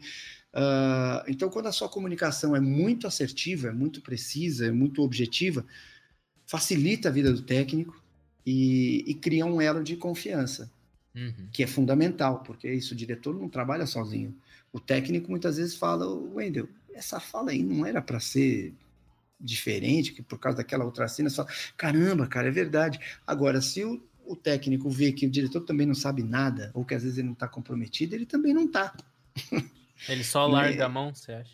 É, e, e aí é legal, porque assim, todos os, os técnicos com quem eu trabalhei, poxa, viraram meus amigos pessoais, Uh, e muitos trabalham comigo, assim, em cargo de extrema confiança, porque o cara viu como é que eu trabalho, como é que eu, que eu me dedico, como é que eu sou sério, como é que eu sou. Sério no sentido de, pô, eu vou fazer o trampo, né? não vou enrolar, não vou uhum. deixar mais ou menos. Comprometimento, vou... né? É, porque eu penso o seguinte também, é quase uma filosofia de vida. Você vai num médico que o cara nem ouviu direito o que você falou, não olhou na tua cara, aí você falou que tá com uma frieira no pé, ele nem pediu pra você tirar o uhum. tênis, não sei o quê. Porra, você não volta mais, né? E você uhum. acha, pô, que merda. Então, poxa, eu vou fazer isso no meu trampo.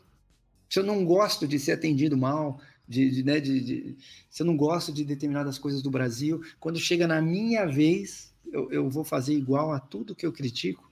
Então, é, eu, eu, eu, eu, sempre trabalhei muito assim, né, em equipe, em confiança e mostrando profissionalismo, seriedade, comprometimento. E aí isso, poxa, se, se você tem gente boa do seu lado, as pessoas vão abraçar essa causa. E, e então, tipo, o, meu último técnico era, foi o Thiago, trabalha lá comigo. Ele, pô, ele fez eu ser um diretor melhor. Eu sei que eu fiz ele ser um técnico melhor, mas ele fez com que eu melhorasse ainda mais a, a minha forma de dirigir. É, porque é isso, né, cara? É, é uma troca. E o ator lá dentro é a mesma coisa. Quando ele vê que você sabe o que você está falando, que você sabe o que você está pedindo, por que você está pedindo e tal, ele também se, se entrega a você, sabe? Ele confia e faz o que você está pedindo. Às vezes, no começo, até não.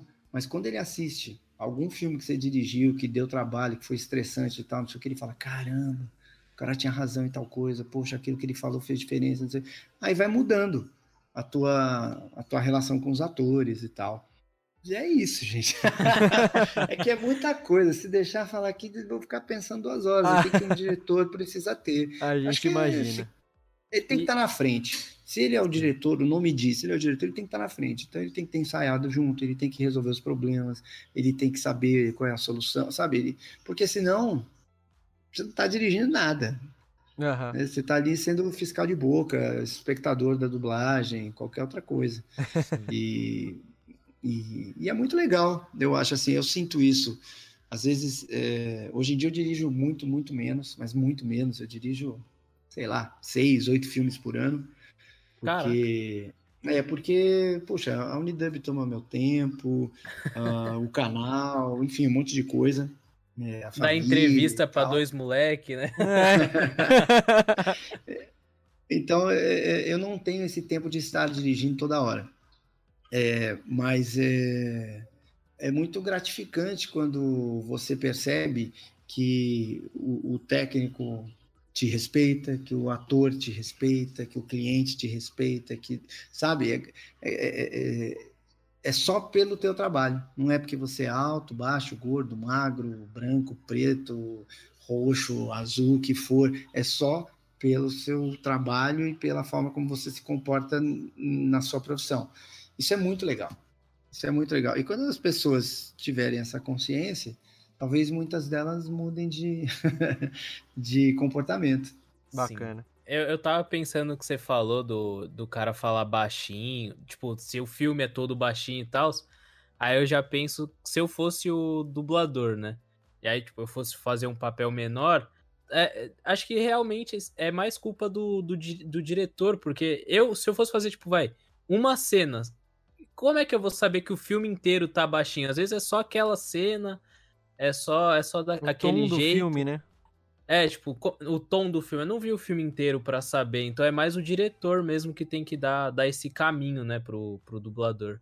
É por isso eu- que eu falo bastante, assim, sempre falei assim para todos os alunos que eu já tive, é, cara, você é 100% responsável pela qualidade final do seu trabalho, porque a maioria dos diretores é fraca. Uhum. Então você tem que estar com a tua percepção assim, o teu perceptômetro mega ligado do, no mais alto nível para você sacar essas coisas que, que não foram passadas para você. Eu dublei um filme, eu não vou falar o nome, porque senão eu vou acabar entregando o diretor. Aham. Ah, Sem problema. na verdade, foram duas situações com, com a mesma diretora. Um, é, eu cheguei para dublar de noite, cansado, época da faculdade e tal, puta trânsito para chegar lá, eu tava detonado, cara, época de prova. Aí era um filme da Globo que já veio com meu nome, então, né, eles tiveram que aceitar o horário que eu tinha e tal. Aí ah, chegou lá, eu falei, puxa, é, é o quê, hein? É, ela falou, ah, é drama. Eu falei, puta, né? Porque drama dá mais trabalho, né? Uhum. De- né, Precisa mais da interpretação do ator e tal. Aí eu falei, ai, caramba, sério? Aí comecei a fazer. Porra, depois de uns 20 minutos de escala, eu vi que era uma comédia. Oxi. Não, é, é que é o seguinte, era daquele estilo de quanto pior, melhor. Tipo, só acontecia desgraça na vida do cara. Mas era uma comédia. Não era um, um drama. É que só ia acontecendo merda, o cara tava cada vez mais fudido e tal, não sei o que, mas era, era isso que era engraçado. Mas o que aconteceu? Ah, ela assistiu o filme e não entendeu? Não, ela nem assistiu ao filme. Então ela deve ter gravado alguém, ouviu alguma coisa ou outra e tal, e falou, ah, é um drama ali e tal, sabe? Ah, então, eh, a, a minha atuação dependeu de mim, dependeu de eu perceber o que o cara tá fazendo, como é que ele tá falando, como é que, sabe? Aham. Ah, onde, é que tá ali a ironia, onde é que tá as coisas e tal, porque se eu fosse na dela, talvez eu fosse para um caminho completamente errado. Assim como ah, um filme famoso, dificílimo, que eu dublei, ah, tô tentando não falar. Ah, a, a- a história é muito louca. Ela vai para frente e vai para trás, assim. pro- Só que eu dublei eh, o cara adulto. E tem, no passado, tem coisas da infância deles. Só que eu não. Pô, eu só vejo as cenas em que eu falo, né? Uhum. E, só que o diretor também não tinha assistido ao filme. É, eu só entendi o filme quando eu comprei o DVD e assisti ao filme. Caracas. Nossa. É, então, assim, a gente depender do diretor, tá ferrado. Você tem que aprender a, a, a desenvolver essa percepção de, de tom, de volume, de ritmo, de, de detalhes e tal, para que você vá desenvolvendo sozinho. Ainda mais hoje, né, que se dubla um de cada vez. Quando era todo mundo junto, esse ia ficar feio. Então isso não ia acontecer. O cara fala, ah, não vi o filme, né? Na frente de 20 pessoas. Já ia todo mundo dar umas porradas. É, diretor. É, então o, o diretor realmente via. ah, o nível do diretor era diferente. Porque hoje você tem, sei lá, 100 diretores na cidade, talvez. Antigamente você tinha 20. Então é óbvio que o o nível do diretor cai em função do número de, de, de pessoas que dirigem, né?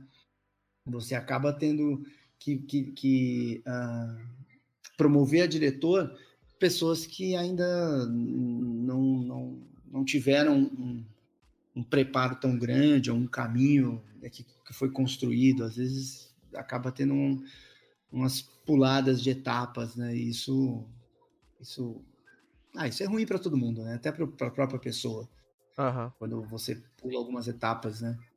Lá na Sim, frente sim. vai fazer falta uma coisa ou outra. Ah, e um bom diretor, ele tem que, cara, ele tem que treinar o ouvido dele para, sabe que eu vejo muito? Comendo, correndo, ah, palavras que não saíram, então, então ele tem que treinar o ouvido dele. Às vezes ele fica, ele treina o olho, ele fica vendo só a boca. Não, cara, o teu olho tem que estar funcionando junto com o ouvido. Você tem que ouvir tudo que saiu, que não saiu, que está enrolado, que não está enrolado. O teu ouvido tem que ficar bem aguçado. Que eu percebo isso, eu vejo que as pessoas estão muito de olho e pouco de ouvido.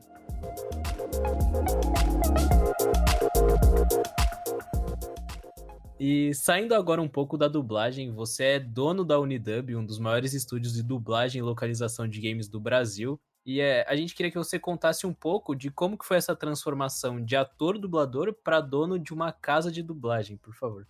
Pois é.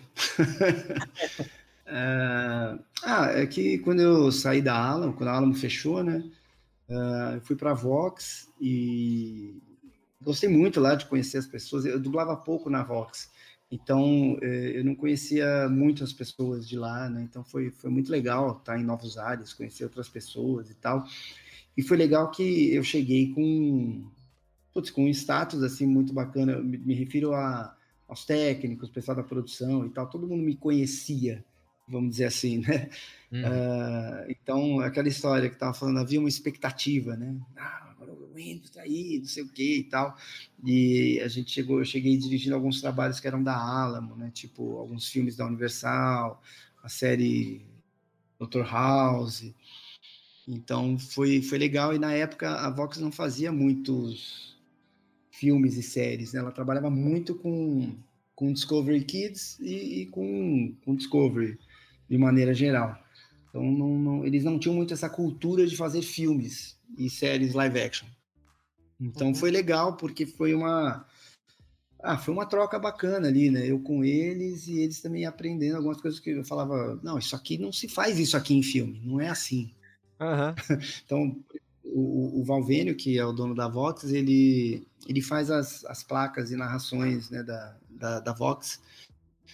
E, e aí eu, eu tive que ser um pouco delicado, porque, poxa, você dizer que o dono da empresa não vai fazer as placas do seu filme é um pouco delicado, né?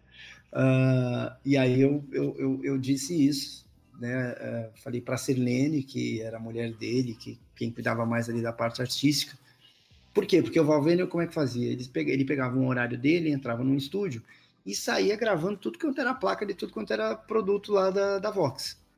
E aí eu tava explicando para ela que um filme não é assim. Falei, poxa, eu, eu não posso deixar o Valvênio gravar as placas do meu filme. Porque, primeiro, eu tô dirigindo o filme. Eu sei como é que essa placa tem que ser dita. Em que, onde que eu quero que ela seja colocada exatamente, porque tem diálogo antes e depois. Ah, outra, o filme é um filme romântico, baixinho, uma coisa aqui assim, uma coisa leve, ou um filme de tensão e tal, e aí ele de repente fala, sei lá, saída de emergência. Não, pô, fudeu o filme, acabou com, acabou com a cena. acabou com a cena.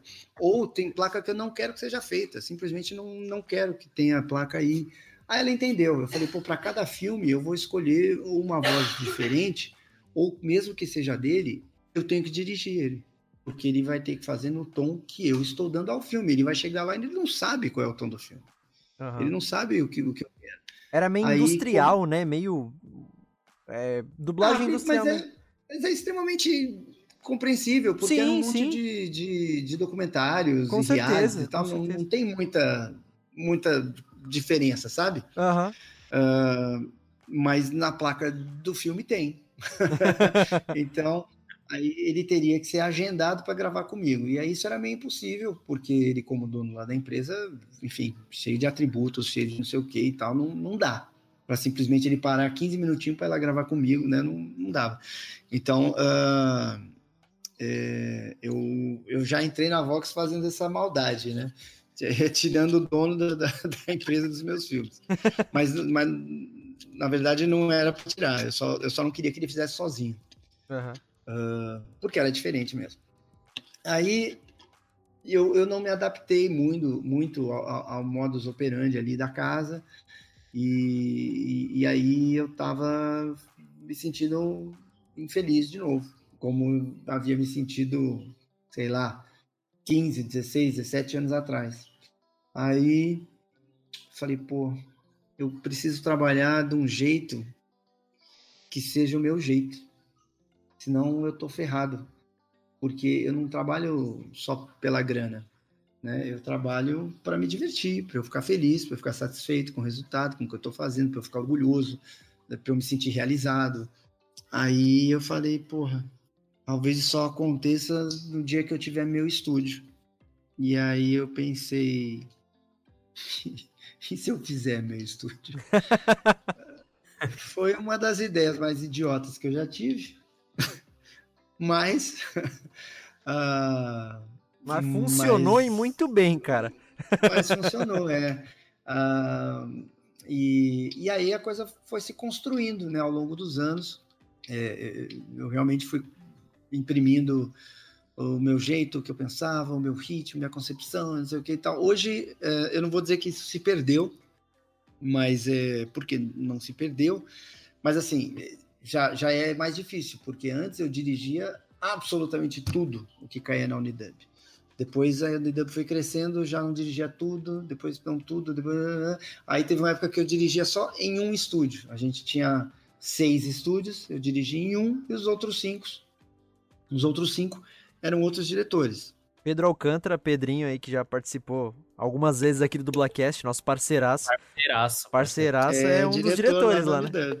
Bacana. e, e, hoje menos ainda, né? Como eu falei para vocês, eu não dirijo 10 filmes por ano.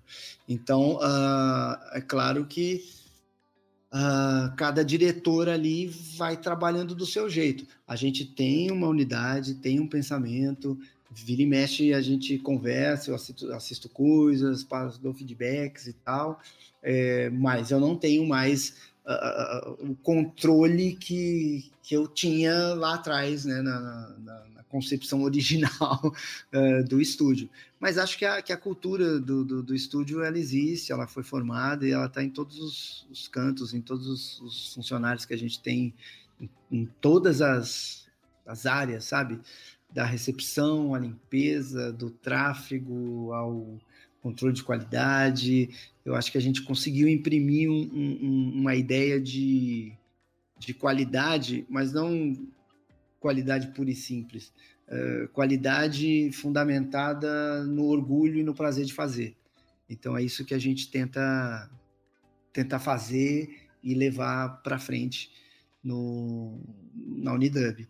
E, e, nasceu assim, né? Nasceu desse desejo, dessa insatisfação com o mercado, né? A Vox é, porra, era um lugar incrível, maravilhoso, e eu não estava me adaptando, eu não estava me sentindo mais bem. Uh, e aí eu falei, poxa, se eu não me sinto bem na Vox, cara, eu vou me sentir bem onde? aí eu falei, vou tentar essa loucura. Eu não sabia nem quanto custava um filme, eu não sabia fazer orçamento, eu não sabia nada, nada. E eu não tinha um cliente. Ah, já que eu tenho esse cliente, não. Primeiro eu saí, depois eu fui bater nas portas. Uh, para ver o que acontecia. É porque Aham. eu achava também que seria meio antiético, meio desleal eu começar a correr atrás de montar o meu estúdio trabalhando em outro. Entendi. Faz sentido.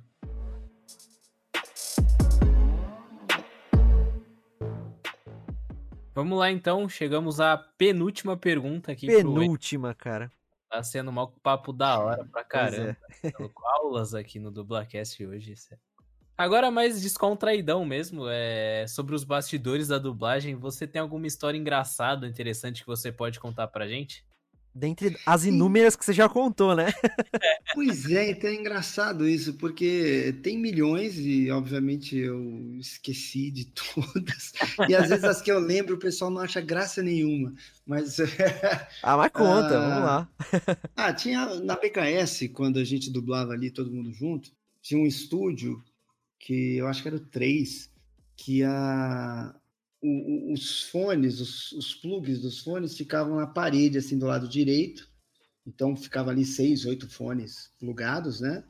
É, porque ficava todo mundo ali gravando junto, né? Aham. E eles ficavam à direita aqui. Então todo mundo pegava o fone, o fio vinha da, da, da sua direita. E aí, dependendo dos dubladores, dependendo do filme, dependendo do diretor e tal, quando a gente ia gravar, eu, eu ficava bem na ponta direita, que aí eu ia desplugando alguns fones. Você via os caras desesperados achando que tá com problema no fone, só que ninguém queria estragar o, o anel. Então ninguém falava, opa, peraí, tô sem som. Então a pessoa tent- ficava desesperada, mas tentava ainda dublar. Era engraçado, era bem engraçado. Ah, que mais? Ah, tinha uma série também na BKS que a gente fazia. Era eu, Cecília, Aníbal, Drauzio, a Isaura Gomes e o. Meu Caraca. Deus do céu, como é que é o nome dele? Nelson Batista. O cara era muito engraçado. Era uma série chamada Seis Biônicos. E a gente dublava junto também. E tinha sempre um momento X lá de, de cada episódio que eles se juntavam e era Biônicos, ação! Né, Eles gritavam. E aí eu também ia para trás e aí eu gritava no ouvido da Cecília, no ouvido do, do Aníbal. A gente ficava trocando, gritar mesmo, no ouvido. Em vez de olhar para a tela, para o microfone, virava para a orelha do outro. Biônicos, ação! Puta grito na orelha do cara. Era é uma bobagem, assim, mas era engraçado. Uma vez, eh, dirigindo a Úrsula na Alamo, porque na Alamo era assim, ah, o diretor, quando a gente falava lá da técnica, o som saía nas caixas, tinha umas caixas enormes, assim, então o som saía das caixas. Mas se eu quisesse, saía no fone também. E aí a gente estava gravando um vozeiriozinho, a Úrsula estava lá dentro dublando, e aí tinha uma dobrinha lá, uma pontinha, era um menino.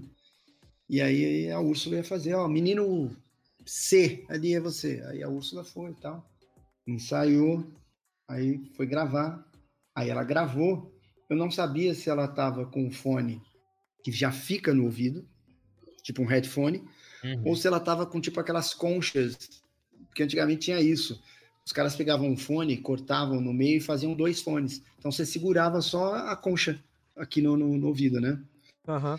E, e aí eu peguei e falei no fone. Eu falei, você tá de fone, Ursula? Aí ela falou, tô. Aí eu falei, então faz essa merda direito, porque o menino não é retardado. Para de fazer essa voz de retardado, fala normal. Faz a sua voz normal que vai ficar bom e não sei o quê. Eu dei um esporro nela, mas no fone, assim, ela fingindo, né? Porque tinha gente. Ela aham. falou, ah, tá bom. Ah, não, entendi. Pode deixar claro, claro, tá bom. e eu dando um esporro nela no fone. Tadinha. É o problema da, da intimidade, né, gente? Eu nunca fiz isso com ninguém, nem jamais farei, né? É, a intimidade é uma merda. Mas é porque eu já tinha falado isso pra Úrsula várias vezes, quando ela dublava menino. Ela fazia uma coisa assim que falava, cara, não precisa. Fala normal.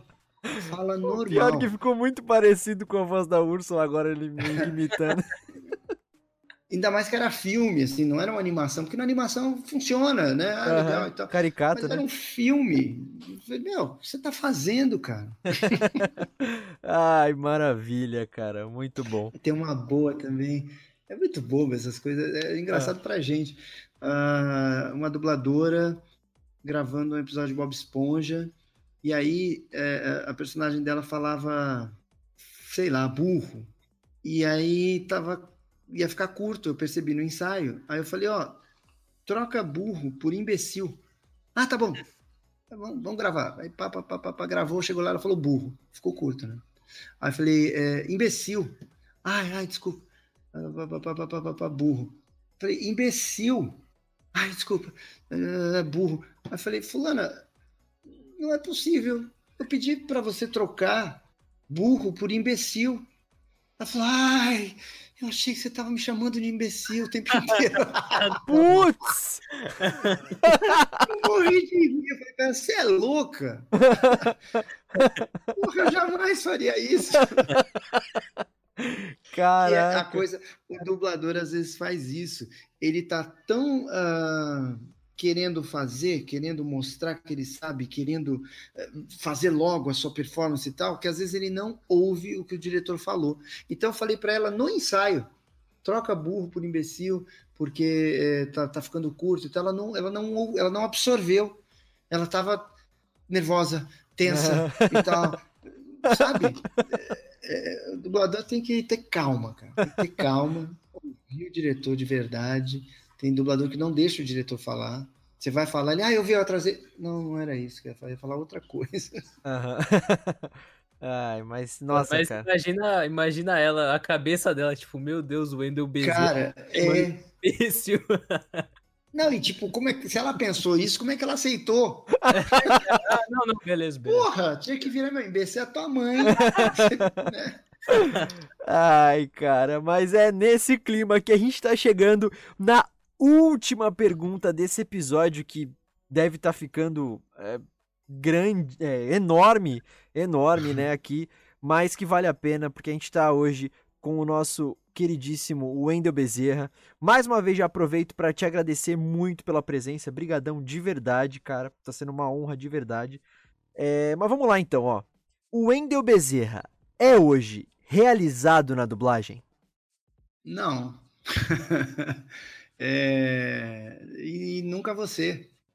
Porque porque cada hora vai surgir aí um personagem novo, um desafio novo, alguma coisa que eu sonho em fazer, uh, uma melhoria no estúdio, ou um cliente que, poxa, eu quero muito fazer aquele filme, eu quero conquistar tal coisa, e quando isso acontecer, eu vou querer outras coisas, né? Que nem, por exemplo, uh, veio a pandemia, e, e aí, enfim, pensando na vida, vendo as coisas que estavam acontecendo e tal, a gente teve a ideia de fazer um, um curso online.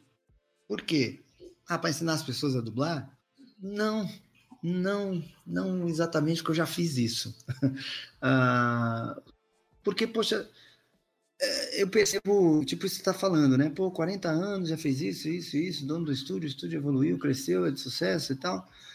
Ah, tá, mas e aí? E aí? Uh, daqui a pouco tudo que eu fiz morre, todo o meu trabalho some, eu deixo de dublar, né? E aí surgiu a ideia do, do curso, né? Do que chama Segredos da Dublagem, por quê? Porque eu falei aqui com vocês, né, sobre o Papateste. Uh, então, por exemplo, não era só uma questão de, ah, de fazer com energia, de fazer com mais dedicação, com mais atenção. Existem truques que você pode fazer uh, na hora de fazer um teste, uh, coisas que, que, que, você pode, que eu pratico enquanto eu estou dublando, coisas que eu percebo ao dublar e que certas coisas se repetem e pode se tornar um padrão, e isso pode mudar a qualidade do seu trabalho. E tudo isso, eu fui pensando, a, a, a Aline conversava muito comigo, assim, e surgiu essa ideia de deixar um legado mesmo, sabe? Putz, eu vou embora e tal, não sei o quê, mas eu talvez consiga formar algumas pessoas uh, do jeito que eu fui formado, ou com uhum. as informações que eu absorvi ao longo dos anos, uh, que eu aprendi dirigindo as pessoas, uh, que eu aprendi quando fui coordenador na Alamo, que hoje eu sei como empresário, como empresário de dublagem, eu vejo e sei de coisas que, como dublador e diretor, eu jamais via e saberia. Então, eu posso passar tudo isso para alguém que vai começar a dublar E eu acho que as, as pessoas começando com, com, com esse embasamento, com, com, com essa formação, isso pode ser muito legal, não só para essa pessoa, mas para a dublagem lá para frente, né? Como eu falei para vocês, falei, porra, esses caras todos com quem eu aprendi, eles não existem mais. E hoje a gente dubla individualmente, separadamente. Uh, eu, eu não consigo passar tanta coisa para as pessoas, até porque eu dirijo você uma vez, vou dirigir você de novo daqui três meses, e nesses três meses você já passou por um monte de pessoas. É, então foi a ideia de, de deixar um, um, legado de como eu dublo, de como eu vejo, de como eu entendo, de como pode ser um profissional, de quais são os detalhes, quais são os pontos que fazem a diferença, como é que você pode é, aprender de um jeito que, que, que, seja sem vícios e que te permita uh, pegar atalhos que eu não peguei, que eu tive que apanhar para aprender, sabe?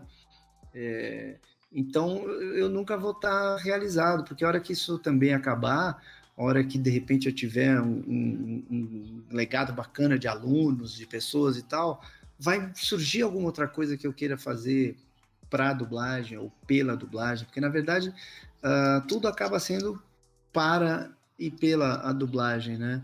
Você vê, eu tenho o canal, eu, eu, eu tô sempre exposto, eu tô sempre falando aqui, né? A gente está conversando há bastante tempo, eu tô sempre falando aqui de dublagem, em dublagem, uh, por dublagem, e eu tenho muito cuidado e respeito pela, pela profissão, pela entidade. É, a, a, chance de eu falar uma bobagem é muito grande, porque eu falo bastante. e então é, eu, eu, sempre penso em, em, em deixar pequenos legados. E acho que o curso, né, o curso online talvez tenha sido uma nova forma que eu descobri. Né? Primeiro foi com o meu trabalho, depois foi com a divulgação da dublagem, depois foi com o canal, expandindo isso para bastante gente, e esclarecendo e mostrando e dando detalhes e explicando problemas e dificuldades, apresentando pessoas desconhecidas. Depois foi com o estúdio, né, tentando imprimir uma coisa de carinho, de profissionalismo, de qualidade, mas de respeito, criar um ambiente que, que, que seja próspero e bacana para todo mundo. Isso é uma contribuição que eu acho que a gente faz. A gente fez uma contribuição muito grande no mundo dos games aqui para São Paulo. Uh, e agora essa oportunidade, né, de com os segredos da dublagem deixar esse, esse, esse legado de formação de atores e dubladores tentando passar um pouco do que eu aprendi ao longo de 40 anos em várias funções com pessoas incríveis para essa galera nova aí que está chegando que muitas vezes vai tem, tem um baita talento mas não teve ou não está achando quem vai lapidar esse esse talento. Então essa é uma é uma expectativa um sonho que eu tenho hoje. E outros virão sempre tenho certeza.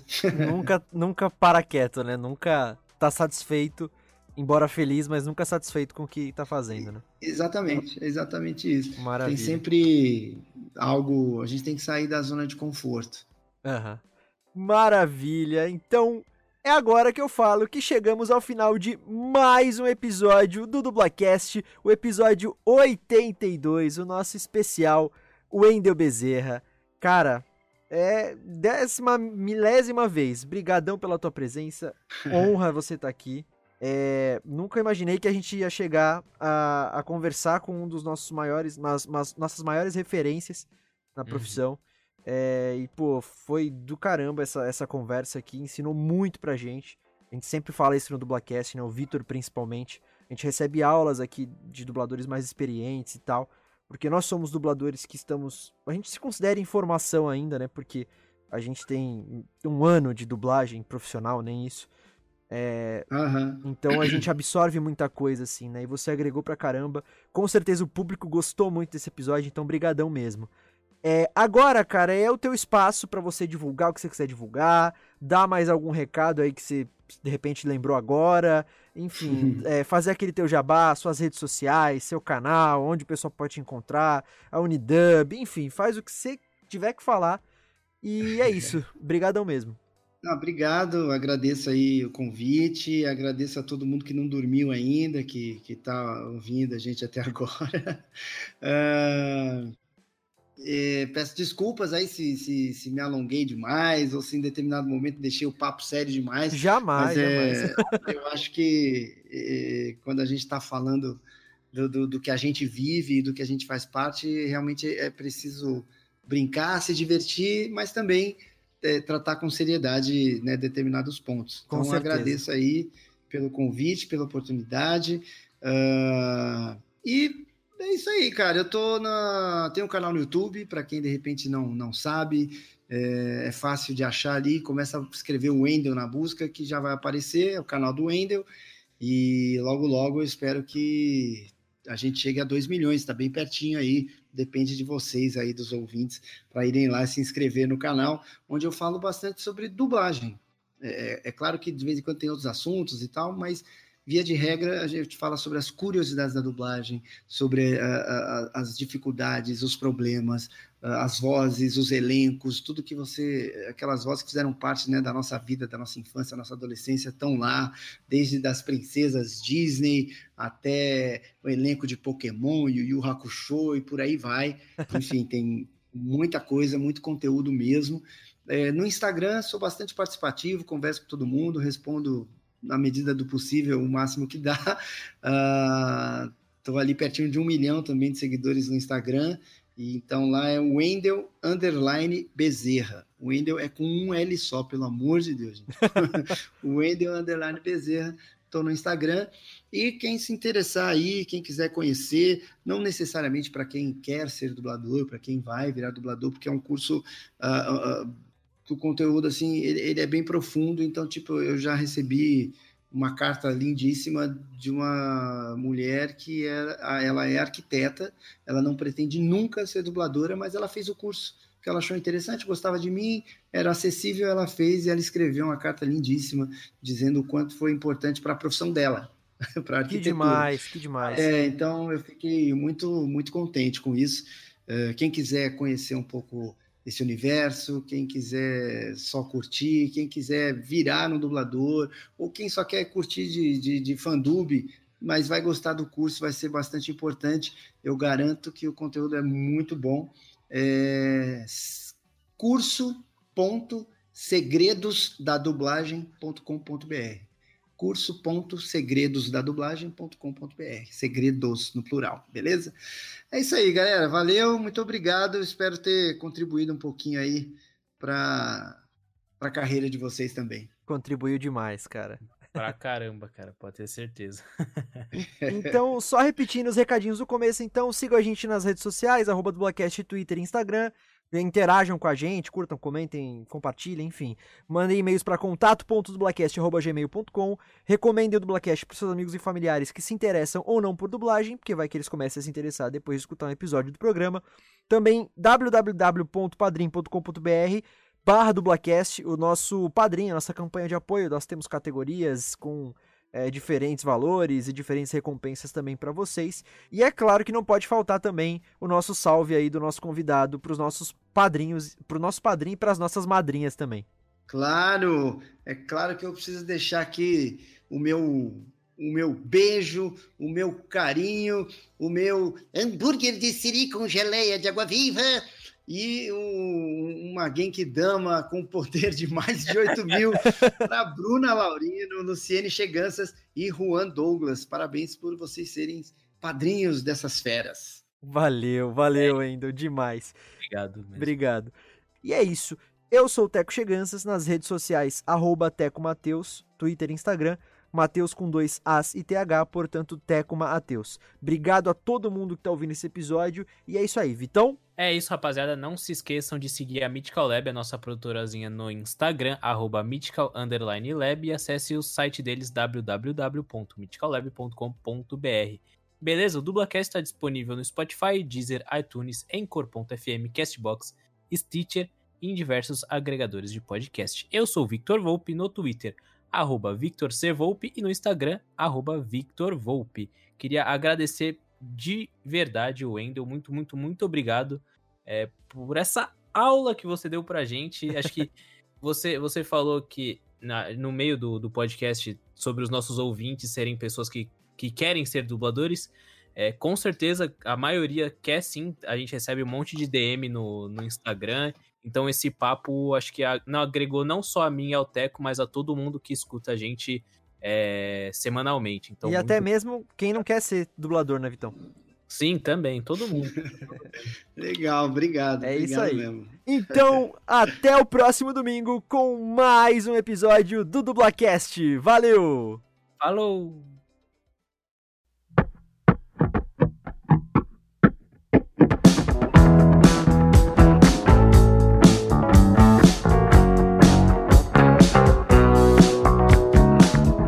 Também recomendem o Dublacast pros seus amigos e familiares.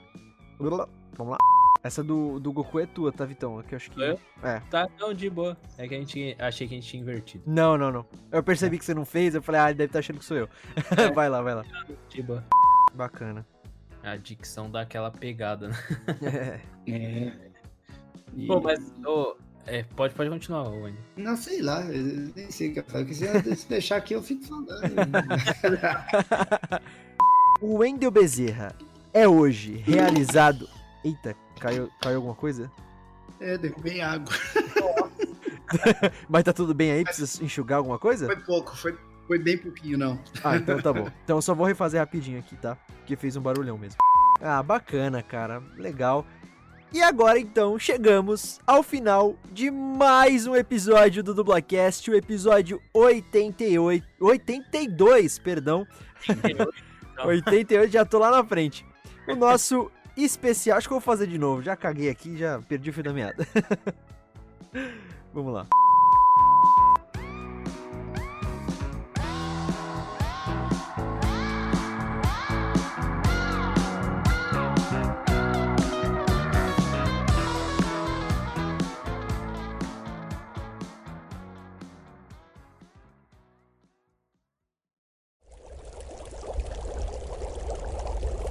Uma produção musical.